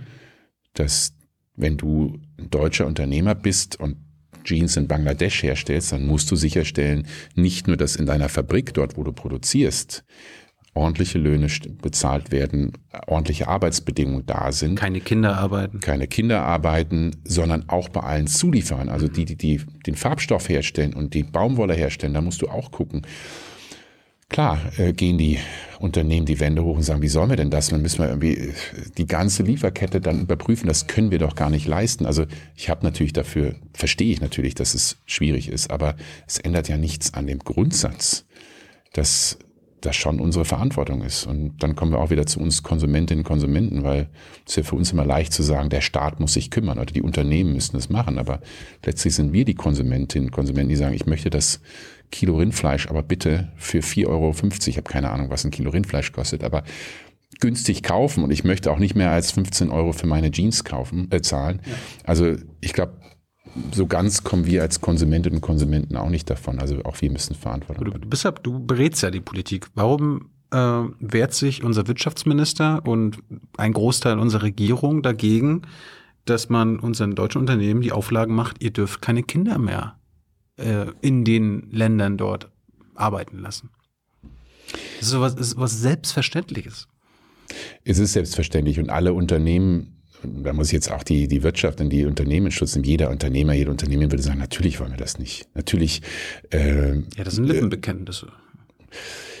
Äh, ja, also erst einmal, äh, glaube ich schon, gibt es wenige schwarze Schafe. Also ich würde mal jetzt aus dem Bauch raus behaupten, dass 99 Prozent der deutschen Unternehmen, die im Ausland produzieren, schon dort ordentliche Löhne zahlen, dass sie darauf achten, dass die Menschen ordentlich behandelt werden jetzt den Schritt zu machen, zu sagen, du musst aber auch bei den Zulieferern und den Zulieferern der Zulieferer gucken, dass da keine Kinderarbeit ist und dass die Menschen ordentlich behandelt werden. Das kann, sagen wir mal, äh, ein Unternehmen, das hier irgendwie 100 Mitarbeiter in, in, in Deutschland hat, ganz schwer machen. Das heißt, hier brauchst du einen Mechanismus, wo letztlich auch der Staat helfen muss, sagen, wir brauchen eine also Zertifizierung oder so weiter. Zertifizierung, genau das brauchst du. Du brauchst eine Behörde in den Ländern vor Ort, die sich das angucken und sagen, da kannst du kaufen, da kannst ja. du kaufen, da kannst du kaufen, dann ist alles in Ordnung. Das ist eigentlich, was du brauchst und wie du dieses Problem dieses Lieferkettengesetzes letztlich lösen kannst. Warum wehrt sich Altmaier und ein Großteil der CDU und natürlich der Wirtschaft, jeder Vorsitzende der Wirtschaftsweisen hat auch davor gewarnt? Ja, wissen die mehr als du oder? Nein, die Wirtschaft wehrt sich dagegen. Natürlich. Weil es Kosten verursacht. Weil es Kosten verursacht und äh, weil natürlich es Unsicherheit schafft, weil ja, wenn du jetzt erstmal als Unternehmen dafür verantwortlich bist und dann ist wirklich beim Zulieferer, beim Zulieferer, beim Zulieferer ist Kinderarbeit und dann verklagt dich jemand, sagt, jetzt musst du aber Strafe zahlen, dann hast du natürlich ein Risiko und das wollen sie nicht eingehen. Und äh, es sind ja auch nicht alle. Also Gerd Müller, der Minister für wirtschaftliche Zusammenarbeit, CSU, ist ein großer Verfechter, äh, genauso wie Hubertus Heil, der Arbeitsminister oder Sozialminister. Das sind dann ihre Rollen, ne? Also als Arbeitsminister ja. und Entwicklungsminister. Ja, genau. Und da ist der Clash und ähm, ja, wie gesagt, ich finde das Lieferkettengesetz für richtig. Klar schafft das Unsicherheit, muss man dann halt lösen, aber das kann kein Argument gegen ein Lieferkettengesetz sein. Du hast ja in Sachen Globalisierung, hast du in deinem Buch geschrieben, zitiere dich mal, die Vorteile der Globalisierung, von denen wir auch in Deutschland profitieren, werden erhalten bleiben. Welche Vorteile sind denn das und warum bleiben die erhalten? Die Arbeitsteilung, von der wir eben gesprochen haben. Ja, also es gab ja jetzt in der Pandemie so das Argument, ähm, diese Lieferketten, das führt zu riesigen Problemen, weil wenn du jetzt hier in Deutschland eine Maschine produziert und du kriegst Vorleistungen aus, aus einer Fabrik in China, einer aus Indonesien, einer aus Brasilien, einer aus den USA. Und durch die Pandemie gibt es jetzt irgendwo einen Shutdown irgendwo. Das kann eines der vier Länder sein. Das kann ja schon, das reicht ja schon, wenn dir ein Teil deiner Maschine fehlt, dann kannst du nicht diese Maschine fertigstellen und verkaufen. Also da war die Sorge, dass diese Lieferketten das Problem sind. Ähm, ich glaube, davon sind wir mittlerweile weit entfernt, sondern ähm, die Leute haben verstanden, ähm, du musst halt gucken, dass du dich ordentlich absicherst, dass du also nicht nur von einem Produzenten abhängig bist, sondern möglicherweise auch Alternativen hast. Und das ist so ein Beispiel, wo es Übertreibung gibt und wo es Fehler gibt bei der Globalisierung. Also wenn ein wichtiges Medikament nur in einer Fabrik in China hergestellt wird, und diese, äh, diese Fabrik macht jetzt zu, weil es da Corona-Maßnahmen gibt, dann ist es natürlich eine Katastrophe. Und so eine Abhängigkeit darf nicht entstehen. Also deshalb glaube ich schon, dass man die Globalisierung dort verändern muss. Aber das heißt jetzt nicht, dass man alles wieder lokal produziert. Ich glaube, das Problem bei der Globalisierung liegt wirklich woanders, nämlich dass, äh, auch das habe ich eben schon angesprochen, Unternehmen wie, wie Google, Apple oder Amazon, aber auch viele andere, ähm, die globalen Märkte letztlich missbrauchen und sagen, ich verkaufe Produkte in Deutschland oder in Indonesien, zahle aber dort vor Ort keine Steuern, sondern ich zahle das in Irland, weil ich dort gar keine Steuern zahle oder in, auf Bahamas oder den Cayman-Inseln äh, in der Karibik, weil dort würde ich überhaupt nicht besteuert. Und mhm. das ist so ein, so ein Missbrauch der Globalisierung, ähm, bei denen Unternehmen Geld verdienen, aber letztlich für das, was sie bekommen, eine hervorragende Infrastruktur, Leistung und so weiter, keinen einzigen Cent zahlen. Und äh, das ist ja jetzt auch nicht unschuldig. Es geht ja auch nicht nur um die Steuern, sondern du drängst ja damit, damit werden ja auch Unternehmen geschädigt, die sich an die Regeln halten. Also nochmal das Beispiel zwischen Amazon und dem Buchgeschäft. Ja, viele Buchgeschäfte sind am Kämpfen. Die zahlen hier ganz artig äh, ihre Gewerbesteuer, ihre Umsatzsteuer, äh, haben Beschäftigte und so weiter. Äh, Amazon zahlt halt diese Umsatzsteuer nicht. Oder ja, Umsatzsteuer zahlen sie schon, aber sie zahlen keine Gewerbesteuer, weil sie eben nicht in Deutschland angesiedelt sind. Und ähm, es gab in den letzten 30 Jahren zusätzlich oder Teil dieses Neoliberalismus, dieser Idee, der, der Markt weiß es besser, der Staat soll sich mal raushalten, eben diesen Missbrauch nicht nur was jetzt Banken betrifft, sondern eben auch was multinationale Unternehmen betrifft. Dass es eben keine einheitlichen globalen Regeln gibt, dass die Unternehmen shoppen gehen nach den Ländern, die die laxesten Regeln haben, die niedrigsten Steuern haben. Haben wir letztes Mal darüber gesprochen, Race to the Bottom. Genau, Race mhm. to the Bottom. Und dafür brauchst du starke globale Institutionen, mit klaren Regeln. Und das ist letztlich äh, in meinem dritten Teil des Buches. Ich bespreche, dass wir weg müssen von diesem Nationalismus. Jeder macht sein Ding alleine. Äh, und mehr hin zu Multilateralismus, gemeinsamen Regeln. Äh, da müssen wir erstmal mit Europa anfangen, bevor wir jetzt die gesamte Welt da bei Handelsregeln, bei Steuern ähm, ähm, vereinen wollen, sondern müssen wir erstmal in Europa uns ein. Und Europa ist schwierig genug bei allen Themen. Und deshalb ist das Buch auch ein klares Plädoyer für mehr Integration in Europa, weil es uns nicht nationale Souveränität klaut, dass wir also jetzt weniger entscheiden können, mhm. sondern es gibt uns mehr Souveränität, mehr Gestaltungsmöglichkeiten. Bleiben wir nochmal beim Klimawandel. Ähm, wie gehst du als Ökonom damit um, dass wir auch weniger konsumieren müssen?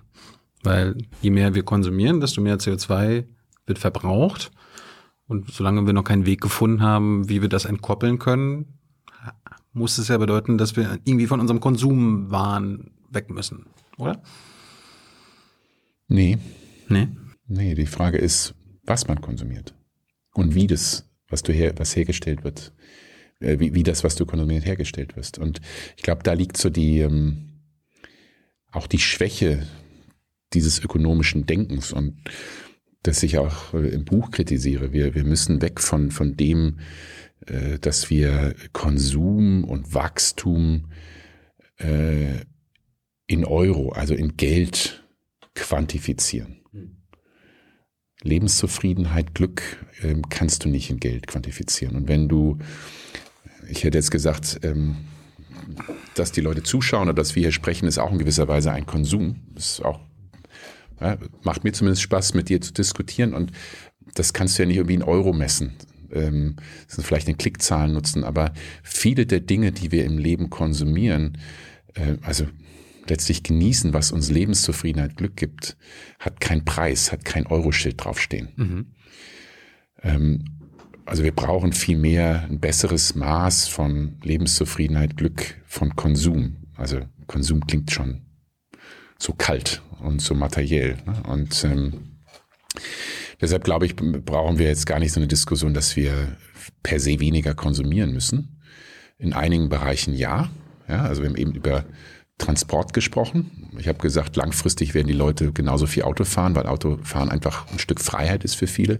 Vielleicht über die zehn, nächsten 10, 15 Jahre, bis wir die Technologien haben, die mhm. klimaneutral sind und mit allen anderen Belastungen, werden wir uns einschränken müssen. Aber langfristig heißt, heißt es nicht unbedingt, dass wir ähm, ähm, also wir werden andere Dinge tun. Das will ich damit sagen. Und die Dinge, die wir tun, vielleicht auch klimaneutral. Wenn du, du musst den Leuten ja nicht vorschreiben, dass sie weniger konsumieren sollen, aber man kann es ihnen ja, äh, man kann ja besser aufklären. Ne? Also in der Werbung wird uns ja immer wieder suggeriert, neu ist besser. Neu ist besser. Und die Unternehmen der letzten 20, 30 Jahre haben es ja auch so hinbekommen, äh, wenn du dir ein iPhone jetzt kaufst, das ist in fünf Jahren, egal was passiert, du musst es ersetzen, weil die aktuelle Software nicht mehr äh, funktioniert. Und keine Ahnung, der Kühlschrank hält früher oder Waschmaschine hat irgendwie 50 Jahre gehalten oder 20 Jahre, heute hält sie nur noch fünf Jahre.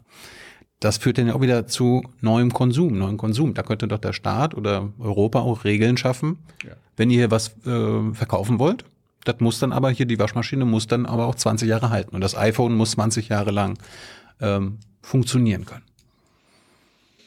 Hm, schwierig. So kann man ja den Konsum auch ein bisschen zurückfahren. Ja, könnte man. Also das. Was hältst du davon? Ist schwierig, weil ich glaube, das liegt letztlich an uns Konsumentinnen und Konsumenten. Ja, aber der Staat kann doch sagen, also hier, ihr könnt gerne was verkaufen, aber das muss dann auch zehn Jahre halten oder so. Naja, nur was hast du davon, wenn du nach zwei Jahren sagst, oh, da ist ein neues Modell auf dem Markt, das sieht so schön aus und das kann so viel mehr als mein altes Modell. Das ist ja heute, also ich würde mal behaupten, dass die, wenn du ein Auto nimmst, äh, die meisten Leute verkaufen ihr Auto nicht unbedingt äh, oder verkaufen, fahren es nicht auf, auf dem Schrottplatz, weil es wirklich nicht mehr fährt nach 15, 20 Jahren, sondern weil einfach nach ein, zwei Jahren was, was Neues rauskommt und was Neues ist toll und das ja, ist das, besser. Das ist doch ein Problem, oder nicht? Ist das nicht ein gesellschaftliches Problem, was wir da haben? Wenn wir auf einmal immer wieder, immer neu, immer neu, obwohl wir gar keins brauchen, kaufen wir trotzdem eins. Nee, glaube ich nicht. Ich glaube, so funktionierte der, so funktionieren wir Menschen, dass wir neugierig sind, dass wir Vielfalt wollen. Äh, wenn du, ähm, guck dir an unsere Sportschuhe oder unsere Schuhe, jeder will irgendwie was anderes haben, jeder möchte sich vom anderen unterscheiden. Ähm, ich glaube, das, das hängt, wir, wir Konsumentinnen und Konsumenten würden das nicht akzeptieren. Wir würden, du würdest nicht, auch so gut kenne ich dich nicht, aber ich würde bezweifeln, dass du 20 Jahre mit dem gleichen Handy rumläufst. Ähm, es, glaub, muss, es muss aber nur möglich sein, oder nicht? Also bei ein paar Dingen gebe ich dir vielleicht recht. Also ich habe das, ist jetzt eine Behauptung, ohne dass jetzt, ich glaube, da gibt es auch keine wissenschaftlichen Studien zu, dass manche Produkte schon so angelegt sind, dass sie halt schnell kaputt gehen, weil die Menschen dann etwas Neues kaufen müssen. Mhm. Also da kann ich mir schon vorstellen, dass man sagt, man muss schon gewisse Standards einhalten. Wichtiger für mich wäre eher, das andersrum zu denken. Also zu sagen, ähm, wir Menschen sind immer so, wir sind neugierig, wir wollen was Neues, wir wollen mit der Zeit gehen und das ist alles okay so. Aber was passiert mit den Dingen, die ausrangiert werden? Da müsste es eigentlich eine Rücknahmepflicht, Beispiel, ne? Rücknahmepflicht, du musst die Materialien halt verarbeiten. Mhm. Du musst auch, ein Produkt muss so gebaut werden, dass die, äh, dass das Produkt dann auch wieder gut auseinandergenommen werden kann und neu genutzt werden kann. Also ich glaube, da ist ein riesiges Potenzial und auch eine Notwendigkeit, äh, viel sparsamer mit den Ressourcen umzugehen. Und sparsam mit Ressourcen umzugehen heißt nicht unbedingt die gleichen Dinge für Ewigkeiten zu nutzen, sondern ähm, sie dann in einer neuen Form wieder zusammenzusetzen. Und ich glaube, das, da würde ich eher das Potenzial sehen. Und also ich gebe dir schon recht, dass man dann Umdenken braucht, aber eher in diese Richtung. Kommen wir mal zum, zum Wachstum, hast du ja auch schon angesprochen. Beschäftigst du dich mit einer Postwachstumsökonomie oder mit Green Growth oder Degrowth? Oder bist du immer noch ein Anhänger, dass wir wachsen, wachsen, wachsen müssen? Ja, ich finde. Darauf fußt ja unser aktuelles kapitalistisches System. Ja, ähm, klar, es viel der Kennzahlen sind, wie ist das BIP, wie ist das Bruttoinlandsprodukt und wie wächst es und wie viel Wachstum haben wir und wie viel schrumpfen wir gerade. Und ähm, ich glaube, das Problem liegt nicht in der Frage, dass wir oder in dem Thema brauchen wir Wachstum oder nicht. Sondern die Frage ist, wie wir Wachstum definieren.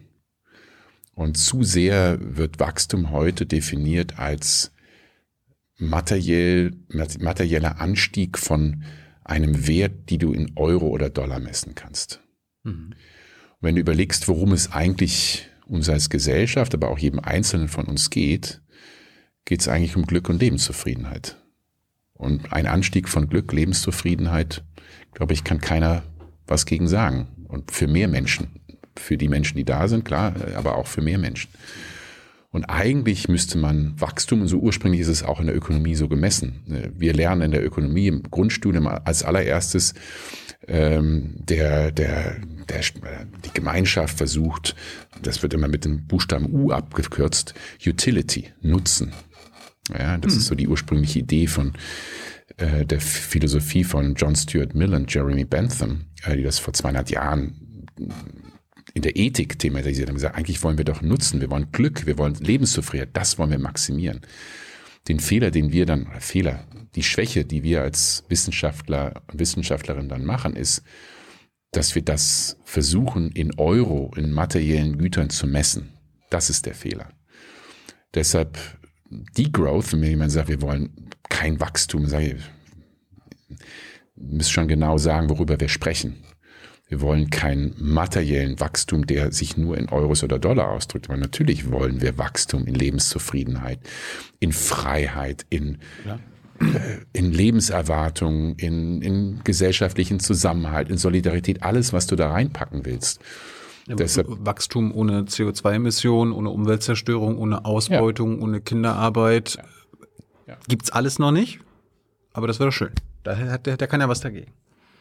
Und genau deshalb brauchen wir ähm, eine Diskussion darüber, was wir wollen. Und wir brauchen konkrete Maßzahlen, konkrete Indikatoren ähm, für das, was wir wertschätzen wollen. Und die gibt es auch schon. Es gibt Maße für Lebensqualität, Lebens äh, für Glück, für Gesundheit, für all die Dinge, die du erwähnt hast.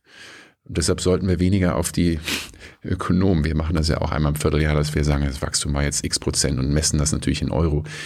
Äh, sondern wir müssen viel mehr auf diese anderen Kennzahlen zeigen. Und eigentlich, ähm, ich will jetzt nicht Bhutan, Bhutan ist mal so das Land, das viele erwähnen als ein Vorbild. Äh, Bhutan äh, ne? hat ein, will nicht das Bruttoinlandsprodukt maximieren, sondern das Brutto äh, Glücksprodukt maximieren. Das klingt ja erstmal so ein bisschen naiv und wir, wir schmunzeln drüber, aber eigentlich ist die Idee dahinter die richtige. Ja, wir, wir wollen eigentlich etwas anderes. Wir wollen nicht irgendwas Materielles maximieren. Und ähm, Schwierigkeit ist halt, die Dinge zu messen.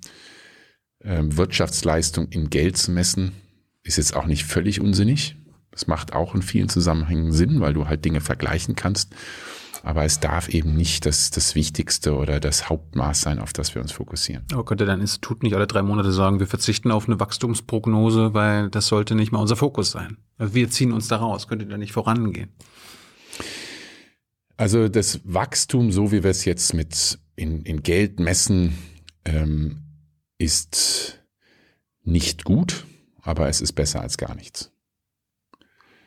Es nicht zu machen.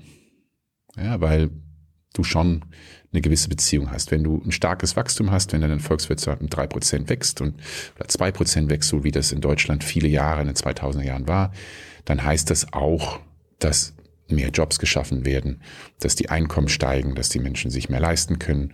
Ähm, also es ist jetzt schon so, dass dann schon das auch korreliert, dass dann gewisse Beziehung ist zwischen Wachstum, so wie wir es messen, und Wohlstand. Äh, es ist keine gute Beziehung, es ist eine sehr lose Beziehung.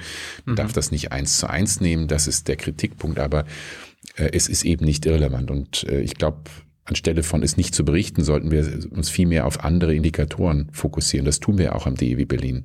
Muss man ein bisschen Werbung machen für fürs Institut. Wir haben das sozioökonomische Panel äh, seit 1984 befragen ungefähr 30.000 Menschen in Deutschland. Jedes Jahr auch über Lebenszufriedenheit, Glück, über ihre Gesundheit, über ihr Zusammenleben und versuchen das auch immer wieder sehr stark in den Mittelpunkt zu stellen, unsere Analysen, zu sagen, guckt mal das an, was wirklich wichtig ist und vergesst auch bitte die Menschen nicht, die äh, hinten runterfallen, ja, weil häufig ist ja Wachstum dann auch so ein Aggregat für die gesamte Volkswirtschaft. Und vergisst, dass vielleicht wir beiden profitieren, aber andere in diesem Aggregat dann eben deutlich schlechter dastehen und auch diese Verteilungswirkung sind ja wichtig, auch wenn man über Wohlstand spricht. Da fällt mir gerade ein, ein du kannst mir gleich sagen, ob das äh, ein Sonderfall ist für Krisen. Das ist, glaube ich, die erste Krise jetzt unter sechs Monaten, wo die allermeisten weniger haben oder weniger Vermögen oder weniger Einkommen, auf jeden Fall jetzt nicht mehr haben. Aber ein kleiner Teil, nämlich die ganz oben, haben noch mehr. Das sind jetzt die aktuellen Zahlen gewesen. Die Milliardäre äh, in Europa und Amerika sind noch reicher geworden die letzten sechs Monate. Ist das ein, was Neues an dieser Krise? So war es aber der Finanzkrise nicht. Da haben die auch gelitten. Sind zwar immer noch die Reichsten geblieben, aber wie, wie erklärst du dir das? Das ist sehr einfach zu erklären. Das ist der, der Aktienmarkt. Mhm. Ja, das, wo wir eben drüber gesprochen haben. ähm, wem gehören die Unternehmen und damit die Aktien.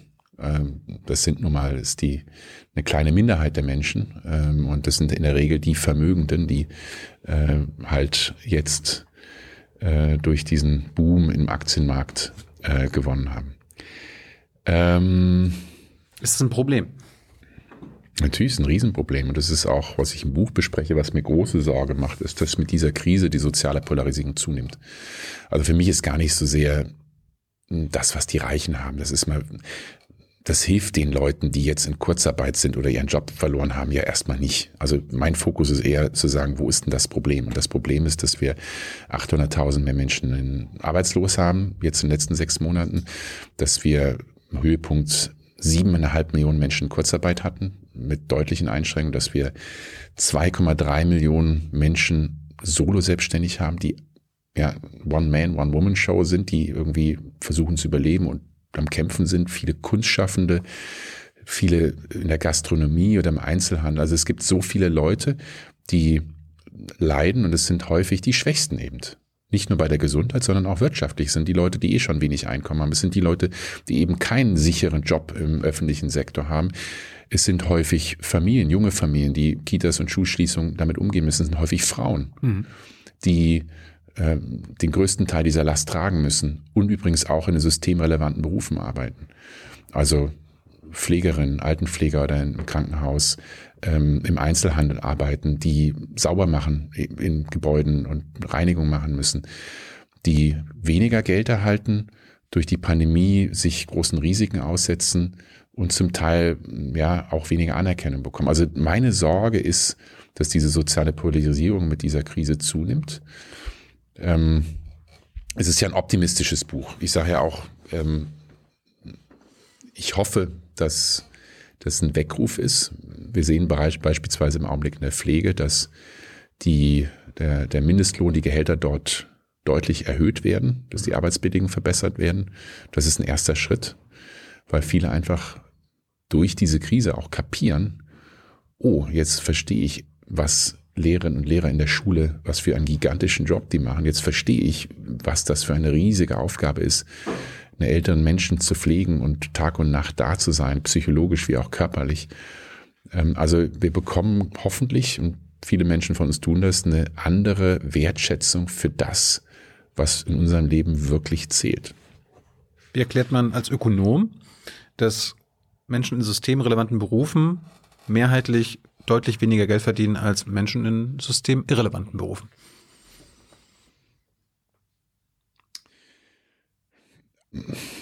Man kann es ähm, dadurch erklären, ich würde sagen, es, es ist ein Hauptpunkt. Und der Hauptpunkt ist, na, zwei Hauptpunkte. Ich glaube, es, es hat zum Teil was mit Qualifikation zu tun. Der Teil ist legitim, dass Menschen, die bessere Qualifikationen haben, mehr auch in ihre Ausbildung investiert haben, auch besser dafür bezahlt werden. Aber der zweite, und das ist, glaube ich, wirklich der Wundepunkt, das große Problem, das wir in Deutschland haben, ist, dass viele keine Stimme haben, kein Gehör haben. Ähm, wir haben in Deutschland einen ungewöhnlich großen Niedriglohnbereich, übrigens auch viel systemrelevante Berufe sind dort betroffen. Niedriglohnbereich heißt weniger als 60 Prozent des mittleren Stundenlohns. Mhm. Das ist ungefähr weniger als 12 Euro die Stunde ist jeder fünfte, mehr als jeder fünfte Arbeitnehmer, Arbeitnehmerin in Deutschland verdient weniger als diese 12 Euro. Ähm, und wenn du diesen Bereich anguckst, siehst du, dass fast keiner dieser Jobs über einen Tarifvertrag abgesichert ist. Mhm. Also wenn du dort arbeitest, verhandelt keiner für dich. Da steht keine Gewerkschaft oder irgendjemand dahinter, der sagt, du, ich verhandle jetzt für einen Tilo, dass der einen ordentlichen Lohn bekommt, eine ordentliche Absicherung, ordentliche Arbeitsbedingungen bekommt. Ähm, und dann, ja, dann kriegen halt viele sehr wenig. Also diese Sozialpartnerschaften, diese, das ist ja der Begriff, den wir nutzen, die funktionieren halt in vielen Branchen nicht. Und den Menschen eine Stimme zu geben, zu sagen, so, wir müssen jetzt dazu kommen, dass diese Sozialpartnerschaften gestärkt werden, dass auch deren Interessen stärker vertreten sind, das ist, glaube ich, ganz wichtig. Aber warum, warum kümmert sich der Staat und damit wir als Gesellschaft nicht darum, dass es den systemrelevanten Berufen und die Menschen, die dort arbeiten, deutlich besser geht, dass sie zum Beispiel tarifgebunden, obwohl selbst die Tarife, kann man ja auch schon drüber streiten, ob das genug ist, aber selbst genau. die nicht gezahlt werden. Warum, warum, was kann der Staat, was können wir als Gesellschaft da machen? Was sollten wir zum Beispiel von Parteien fordern? Ja, eine Sache, die der Staat natürlich gemacht hat vor fünf Jahren, ist einen Mindestlohn einzuführen. Ja, zu sagen, also da ist jetzt zumindest eine Grenze nach unten gezogen. Das ist ein erster Schritt. Also Mindestlohn ist nie, nie ideal, weil äh, ja, du eben ja lediglich so ein, so ein untere äh, Boden ziehst. Es gibt übrigens auch riesigen Missbrauch, auch im Mindestlohn, aber das ist nochmal ein anderes Thema. Aber das ist ja nicht, du willst ja, dass die Leute einen fairen Lohn bekommen, dass dann wirklich eine faire Verhandlung zwischen Arbeitgeber und Arbeitnehmern da ist. ne? Und ähm, ein, ein, ein Thema oder etwas, was der Staat tun kann und als ein Beispiel auch schon getan hat, Pflegebranche, hat das Bundes, das BMS, das Bundesarbeits- und Sozialministerium, ähm, die öffentlichen Arbeitgeber im Pflegebereich, Pflegeheime, die öffentliche Hand sind, äh, dazu gebracht, sich ähm, eine ja, zu formieren als ein Arbeitgeberverband und dann mit den Arbeitnehmern einen Tarifvertrag auszuhandeln. Und dann hat dieses Ministerium gesagt, so, dieser Tarifvertrag ist jetzt allgemeingültig für die gesamte Branche. Die ganzen Privaten schreien auf und sagen, Schweinerei, jetzt werden wir hier gezwungen, höhere Löhne zu zahlen. Aber das ist ein Beispiel, wie der Staat Tarifverträge allgemeinverbindlich machen kann. Also es nicht möglich macht für einzelne Unternehmen zu sagen, so, alle meine Wettbewerber zahlen diesen Lohn, ich zahle jetzt einfach mal niedriger. Ne? Jetzt kannst du sagen, ja, Wettbewerb ist doch gut. Nee, aber Wettbewerb ist auch gut. Der Wettbewerb sollte nur nach oben sein. Das heißt, du kannst deine Löhne steigern und um die besten Köpfe und die besten Leute zu gewinnen. Aber du solltest halt schon so ein, ja, ein fair, eine gewisse Fairness schaffen. Und Fairness heißt, dass du beiden Seiten eine Stimme gibst, beiden Seiten eine Macht gibst, mit der sie verhandeln können. Und das ist, was der Staat tun kann. Ich glaube, er sollte nicht jetzt sagen, äh, so in der Branche wird der Lohn gezahlt, in der Branche der Lohn und so und so muss es aussehen. Du willst schon Wettbewerb haben und Markt haben, aber du musst halt eine Fairness schaffen, in der alle Leute in diesem Wettbewerb eine Chance haben, mitzuhalten Und nicht ausgebeutet werden. und nicht ausgebeutet werden. Ja. Du, äh, ich weiß nicht, ob du das im Buch auch sagst, aber du hast in einem Interview gesagt, äh, wir haben ein hervorragendes Gesundheitssystem.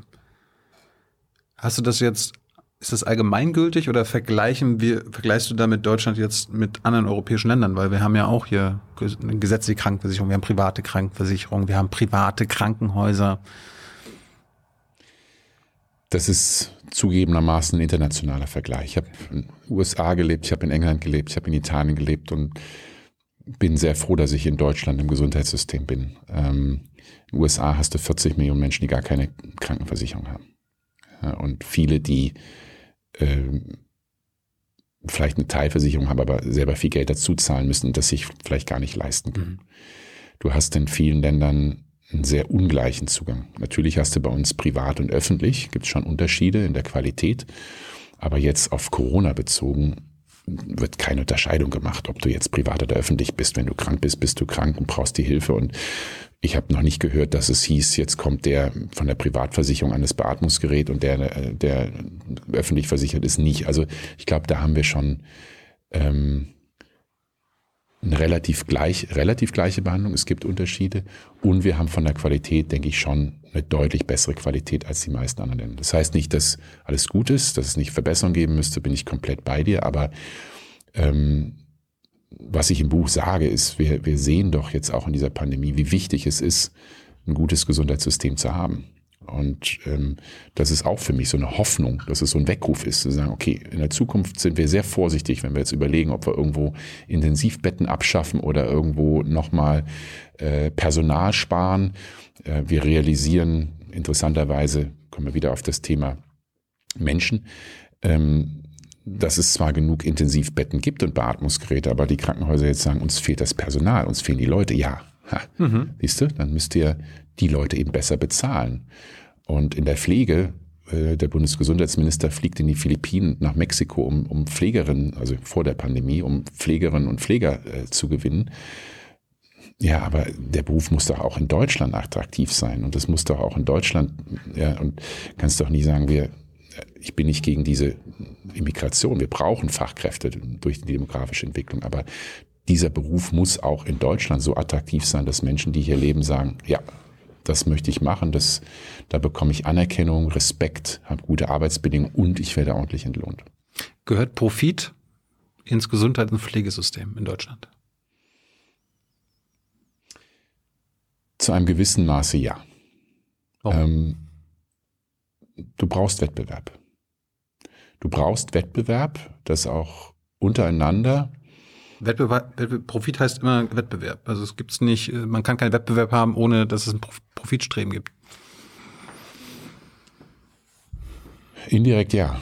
So ist es. Weil letztlich, ähm, äh, wenn du, nimm mal Krankenhäuser oder, oder ja, wenn, wenn das eine einfach einen sehr schlechten Job macht und einfach die Menschen nicht gut behandelt und die viel länger da bleiben, als sie müssten und ähm, nicht so schnell gesund werden ähm, äh, und sie halt mit den Ressourcen, die sie haben, schlechter umgehen, ähm, dann ist es doch gut, dass dann ähm, dieses Krankenhaus ähm, nicht mehr bestehen bleibt oder sich so ändern muss, dass es eben besser wird und dann in diesem Wettbewerb mithalten muss. Also ich sage bewusst in einem gewissen Maß. Es kann nicht ein Race to the Bottom, da haben wir eben drüber gesprochen, ein Race to the Bottom Gesundheitssystem geben. Also es muss schon ein, ein Standard geben, der für alle ein Muss ist und der Standard muss hoch sein. Also wirklich die beste medizinische Versorgung, die verfügbar ist, muss überall verfügbar sein und für alle gleichzeitig zugänglich sein oder gleichmäßig oder zu gleichem Rechten zugänglich sein. Aber Wettbewerb, um zu sagen, okay, wir haben hier neue Ideen, wie wir Behandlung machen können, die besser sind, äh, die schneller gehen,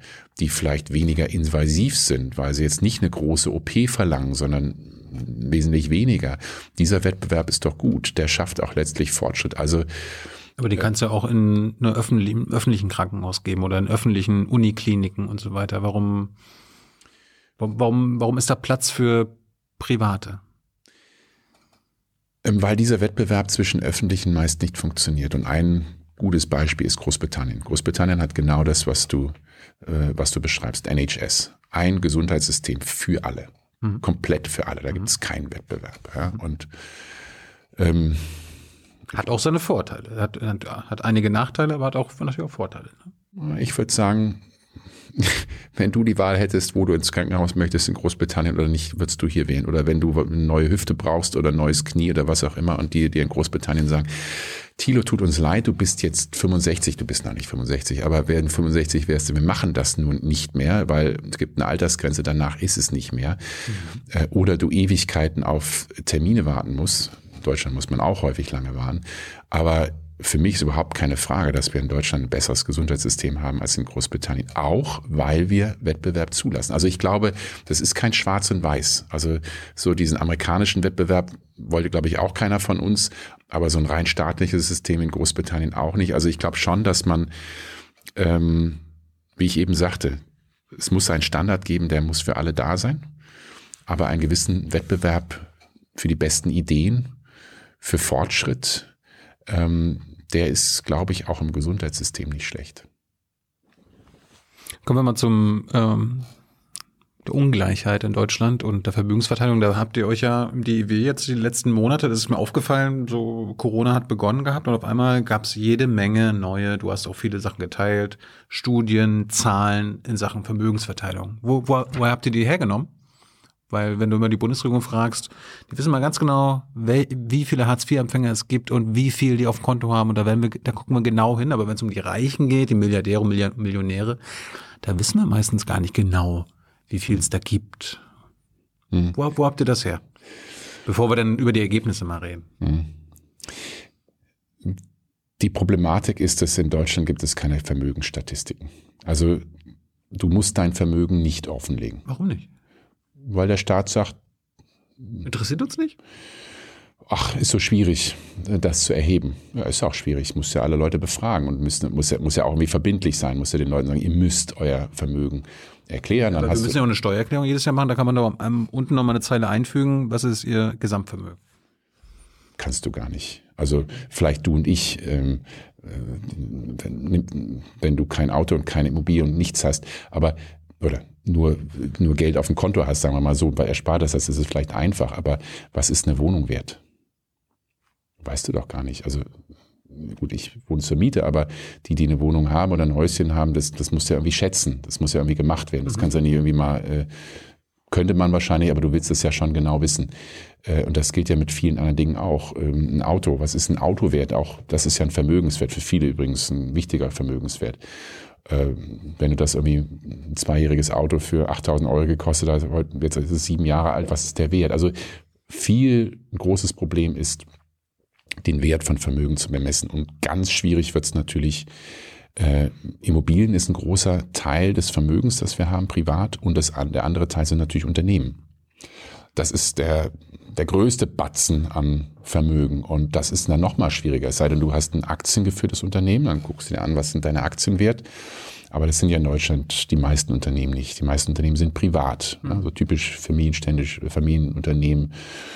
Es können, können zehn Leute sein, kann eine Bäckerei sein oder es kann halt ein mittelständischer Maschinenhersteller sein. Und das zu bewerten ist unglaublich schwierig und deshalb oder auch deshalb äh, gibt es keine Vermögensstatistiken und weil es eben auch keine Vermögensteuer gibt. Die gab es in der Vergangenheit mal, aber die gibt es heute nicht. Gab es früher Vermögensstatistiken? Ja, die gab es früher. Und dann wurde das wegen, wegen der Streichung der Vermögensteuer auch. Wurde es dann auch nicht mehr, wurde es auch nicht mehr erhoben. Genau. Wie, wie haben Sie denn die damals erhoben? Äh, das weiß ich gar nicht mehr, was damals noch, also bis in die 90er Jahre gab es noch Statistiken und gab es noch, also es gibt heute auch Vermögensteuern, aber spezifische Vermögensteuern auf Grund und Boden. Es gibt die Grundsteuer oder mhm. Grunderwerbsteuer. Ja. Mhm. Aber so das Finanzvermögen, ja, was du an Finanzvermögen hast, das musst du nicht angeben. Du musst lediglich die Kapitalertragssteuer, ich will jetzt nicht zu technisch werden, aber das, was du als Ertrag auf deine Aktien, wenn du jetzt am, am, an der Börse bist, was du da verdienst, das musst du an Steuern zahlen, aber oder versteuern. Aber äh, was du an Vermögen hast, ähm, das in Deutschland weiß niemand. Hat das was mit Neoliberalismus zu tun, dass das nicht mehr so offen sein muss? Nee, würde ich nicht sagen. Ähm, das ist einfach eine ein politischer Prozess und auch die Frage, um die Frage, die ist ja letztlich, also ja, was wir per persönlich privat haben, muss der Staat nicht unbedingt immer wissen.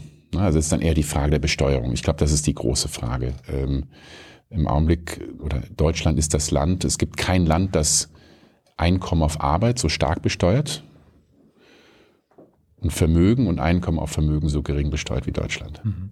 Ja, und ähm, das ist schon immer so. Das ist schon lange so. Es war in der Vergangenheit mal anders, ähm, dass äh, es in der Vergangenheit höhere vermögensbezogene Steuern gab und Arbeit weniger belastet wurde. Wann hat sich das geändert?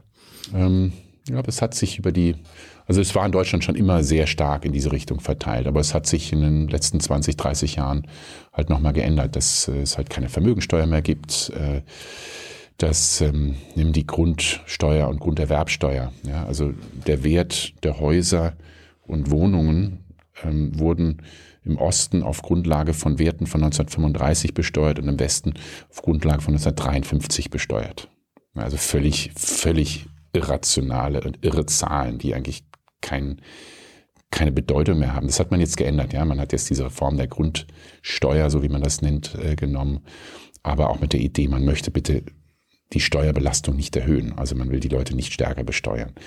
Ähm, aber das ist, ähm, ist in Deutschland schon sehr stark verankert, dass wir halt Vermögen sehr gering besteuern und Einkommen sehr, auf Arbeit sehr stark. Kommen wir kurz, bevor wir dann über die Ergebnisse und so reden, wie machen die das in anderen Ländern in Europa? Sehr unterschiedlich. Also interessanterweise ist mein Beispiel, Deutschland nimmt ungefähr ein Prozent der Wirtschaftsleistung an vermögensbezogenen Steuern ein. Frankreich, Großbritannien, USA, also sehr unterschiedliche Länder, also mhm. sehr liberale Länder wie USA und Großbritannien, mhm. genauso wie für ein, Staat, ein Land wie Frankreich mit sehr starkem Staat, nehmen ungefähr vier Prozent ein, ungefähr das Vierfache, als Größenordnung. Ähm, und jeder macht das ein bisschen anders. In vielen Ländern ähm, werden Grund und Boden sehr viel stärker besteuert. Ja. Äh, in manchen Ländern werden Erbschaften sehr viel stärker besteuert als in Deutschland. Ähm, und äh, ja, das, das hat also unterschiedliche Gründe. Gibt es äh, gibt's irgendwo, wo deutsche Millionäre Milliardäre besonders belastet werden im Vergleich zu anderen Ländern? Oder geht's Millionäre und Milliardären in Deutschland einfach am besten? Äh, von den Steuern her, glaube ich, geht es denen in Deutschland schon ganz gut. Ja, also ich denke, äh, klar, du hast diese Kapitalertragssteuer, also Erträge auf dein Finanzvermögen, wirst du prinzipiell zu 25 Prozent dieser Erträge, also dieser Gewinne musst du abgeben. Du darfst zwei, drei Viertel behalten, aber 25 Prozent musst du abgeben. Ähm, also es gibt schon ein paar Steuern, aber ähm, wir, wir, reden gleich mal, was, was man da alles machen kann, aber lass uns über, über die Ergebnisse reden. Mhm. Hast du die im Kopf? Sonst kann ich sie mal. Ich habe sie im Kopf ungefähr. Ja, aber äh, lese, lese sie auch gerne vor, ist okay. Nee, schieß los. Ja. Also was wir gemacht haben, ist, wir haben ja das sozioökonomische Panel, mhm. in dem wir 30.000 Menschen in Deutschland jedes Jahr befragen. Und die Idee ist, dass es repräsentativ ist, dass wir die gesamte Bevölkerung abbilden, dass wir reiche und arme Menschen in jeder Region, Menschen in jedem Alter, dass wir im Prinzip wirklich darauf schließen können, wie wir als Gesellschaft funktionieren und was wir auch an Vermögen haben. Das Problem in dieser Stadt oder eins der Probleme in, diesem sozioökonomischen Panel ist, dass ähm, die Superreichen eben nicht mitmachen oder nur selten mitmachen. Also wenn wir bei denen an die Tür klopfen oder so ganz ist es nicht, äh, wir kontaktieren, sagen, würdet ihr bitte mitmachen, äh, sagen die allermeisten nein. Ja, ähm, keine Ahnung, haben keine Zeit oder wollen eben auch ihr Vermögen nicht offenlegen. Ähm, naja, das ist anonym oder nicht, oder? Es ist anonym. Ja, dann was haben die denn für ein Problem?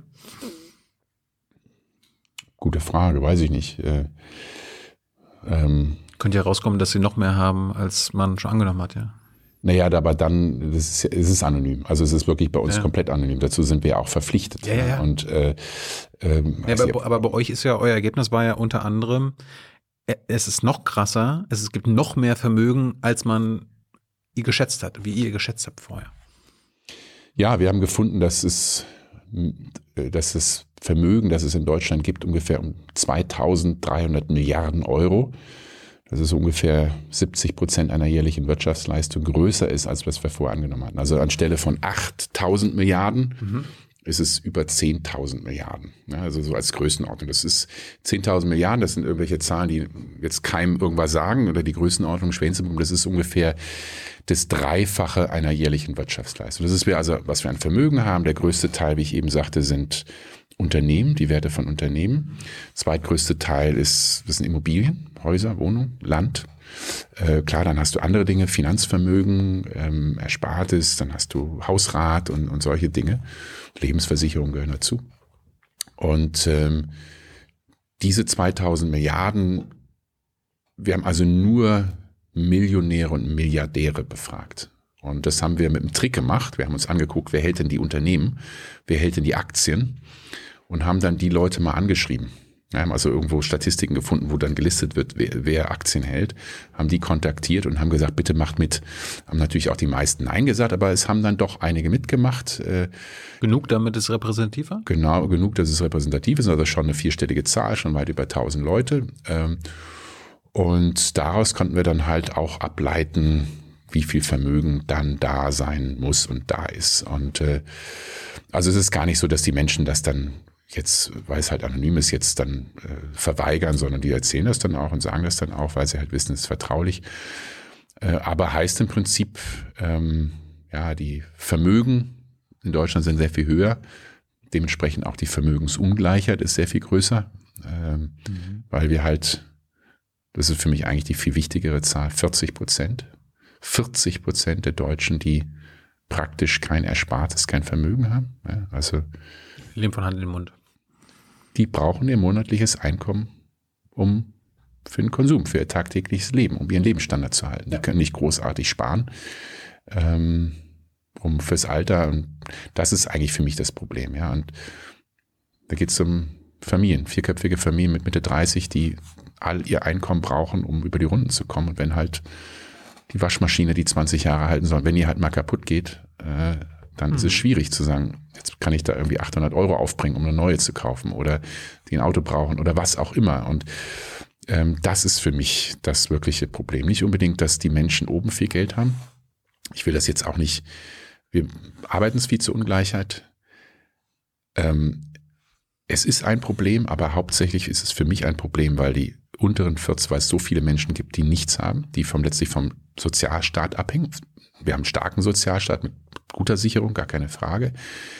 Ähm, und auch was man sagen muss, viele Menschen, die reich sind, die Vermögen haben, haben Unternehmen. Ähm, Nimm so ein typisches mittelständisches Familienunternehmen, das es irgendwie schon in der dritten Generation seit 80 Jahren gibt und die 500 Angestellte haben, die gute Jobs schaffen mit, mit Sicherheit, langfristiger Perspektive, die gute Löhne zahlen.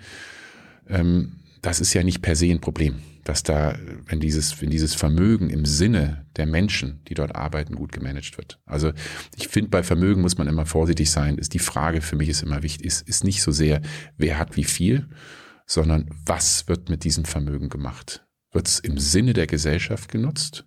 Also schafft es gute Jobs und, und, und Perspektiven, haben andere eine Teilhabe und beteiligt sich dieses Vermögen am, am Gemeinwohl, auch über Steuern. Und da bin ich eher kritisch zu sagen, ähm, wir müssen mehr auch Vermögen für das Gemeinwohl ranziehen. Wir können nicht immer stärker Arbeit besteuern und die Menschen, die arbeiten, ähm, gar nicht so sehr aus einer Gerechtigkeitsperspektive, sondern aus einer ökonomischen Perspektive. Du willst, dass Arbeit sich lohnt, dass die Leute sagen, ich arbeite und das lohnt sich und dabei kommt was rum und ähm, das motiviert mich. Lass uns mal über die Ergebnisse reden und dann können wir über die Lösungsvorschläge von dir reden. Also vor der Studie war immer meine, meine Lieblingszahl, es gibt 45 Familien in Deutschland, die so viel Vermögen haben wie die unteren 42 Millionen Menschen.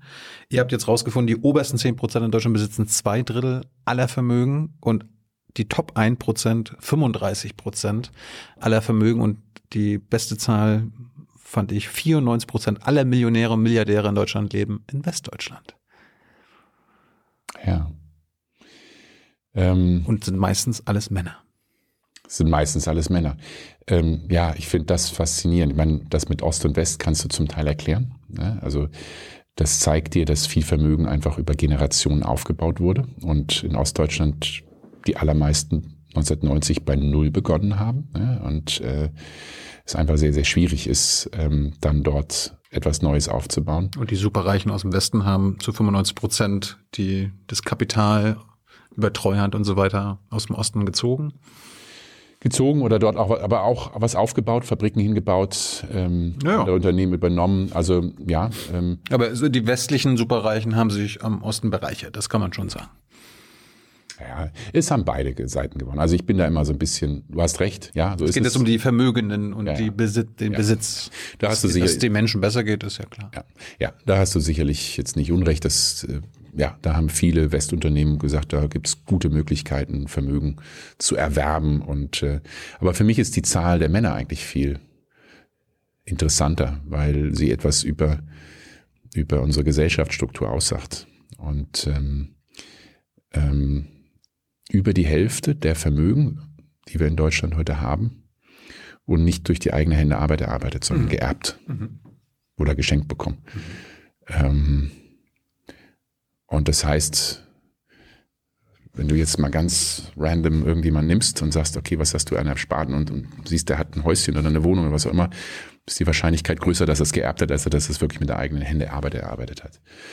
Ähm, und dann kommst du auf die Tatsache, dass die meisten Millionäre, Milliardäre, die, das ist ja meistens dann auch Unternehmensvermögen, ähm, die meisten Erben dann halt Männer sind. Das ist so eine, ja, ähm, das sehen wir auch in unseren Statistiken, das haben wir auch schon vorher gefunden mit unseren Studien, dass es in der Regel heißt, so, jetzt äh, gibt das Unternehmen weitergegeben an die nächste Generation, der Sohn kriegt es, der Sohn macht es.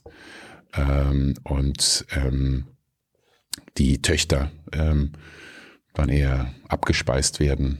Entschuldigung, das sage ich jetzt ein bisschen despektierlich, aber das ist schon auch eine, eine ähm, eine interessante Entwicklung, weil es einfach zeigt, also dieses Bild, dass hauptsächlich äh, die Millionäre, Milliardäre Männer sind, ähm, dass sie halt eben auch häufig die Erben sind und nicht unbedingt das aus der eigenen Hände Arbeit geschaffen haben. Bleiben wir kurz bei Erbschaft. Was willst du dagegen tun?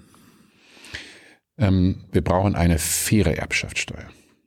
Und im Augenblick ist es so, dass wenn du bis zu 500.000 Euro erbst, du hast großzügige, großzügige Freibeträge, aber die Menschen, die dann dort Steuern zahlen müssen. Es hängt dann, es ist dein Partner, deine Partnerin, Vater, Eltern, Onkel, Tante oder jemand Fremdes. Es hängt beeinflusst, wie viel Steuern du zahlen musst. Ähm, die zahlen im Durchschnitt 12 Prozent Erbschaftssteuern. Im Durchschnitt. Bis knapp eine halbe Million. Und niedriger. Ähm, die, die mehr als 10 Millionen im Jahr erben, zahlen im Durchschnitt weniger als 2% Erbschaftssteuer. Wieso? Klar, äh, Unternehmen, das sind größtenteils Unternehmensübertragungen. Dann heißt es ja, wenn du jetzt das besteuerst, dann machst du eine Substanzbesteuerung. Das ist der Begriff. Dann geht das Unternehmen notfalls pleite, weil äh, die Erben müssen ja jetzt dann auf einmal erben Unternehmen für 100 Millionen und müssen jetzt dann, äh, keine Ahnung, sagen wir mal, 20 Prozent Steuern drauf zahlen, müssten die auf einmal 20 Millionen irgendwo herbekommen. Das Schrecklich. können sie nicht und dann müssen sie das Unternehmen verkaufen äh, oder müssen sich so verschulden, dass das Unternehmen dann Probleme bekommt. Das ist so das Argument. Und ich glaube schon, dass man das Argument ernst, ernst nehmen muss. Man will nicht, dass das Unternehmen pleite geht, weil es jetzt an die nächste Generation übergeben wird. Aber jetzt zur Lösung, wir haben immer gesagt, und da gibt es einen relativ breiten Konsens auch bei den Ökonomen, macht eine, eine faire Steuer, wo alle beispielsweise zehn Prozent Steuern zahlen, Erbschaft. Es gibt die Freibeträge unten. Also wenn du jetzt 20.000 Euro von deinen Eltern erbst, dann ist das steuerfrei und klar auch eine höhere Summe, aber dann zehn Prozent für alle. Und ob du jetzt Unternehmen erbst, ein Häuschen oder äh, was auch immer, und dann kannst du auch Stundungsregeln machen. Dann kannst du dem Unternehmenserben sagen, ja, das Unternehmen jetzt 100 Millionen, da muss jetzt 10 Euro, Millionen Euro ähm, Steuern drauf zahlen. Ähm, das kannst du, musst du jetzt nicht auf einmal machen, das können wir auch über die Jahre Stunden. Das kannst du dann halt über die nächsten zehn Jahre immer, wenn du da Gewinne und Erträge machst im Unternehmen, daraus dann bezahlen. Also es gibt Möglichkeiten, das zu tun. Das wäre ein Beispiel, wie man Steuergerechtigkeit hinbekommt, weil häufig geht es den Menschen um Gerechtigkeit, um Gleichbehandlung, also dass, dass du hier eben nicht äh, Leute schlechter stellst und du könntest auch eine ganze Menge mehr an Steuereinnahmen für den Staat generieren, womit du dann auch wieder die Leute, die arbeiten, die Steuern senken könntest, vor allem Menschen mit geringeren Einkommen, so dass sich da halt mehr lohnt. Aber warum ist eine Flat Tax bei der Erbschaft fairer und gerechter als vielleicht eine progressive? Könntest du auch machen. Hättest du auch nichts dagegen. Ja, also wie, wie gesagt, ähm, ich will mich immer aus diesen Gerechtigkeitsfragen raushalten, weil jeder von uns ein anderes Gefühl von Gerechtigkeit hat. Ich möchte mal den Weg aufzeigen, was macht ökonomisch Sinn.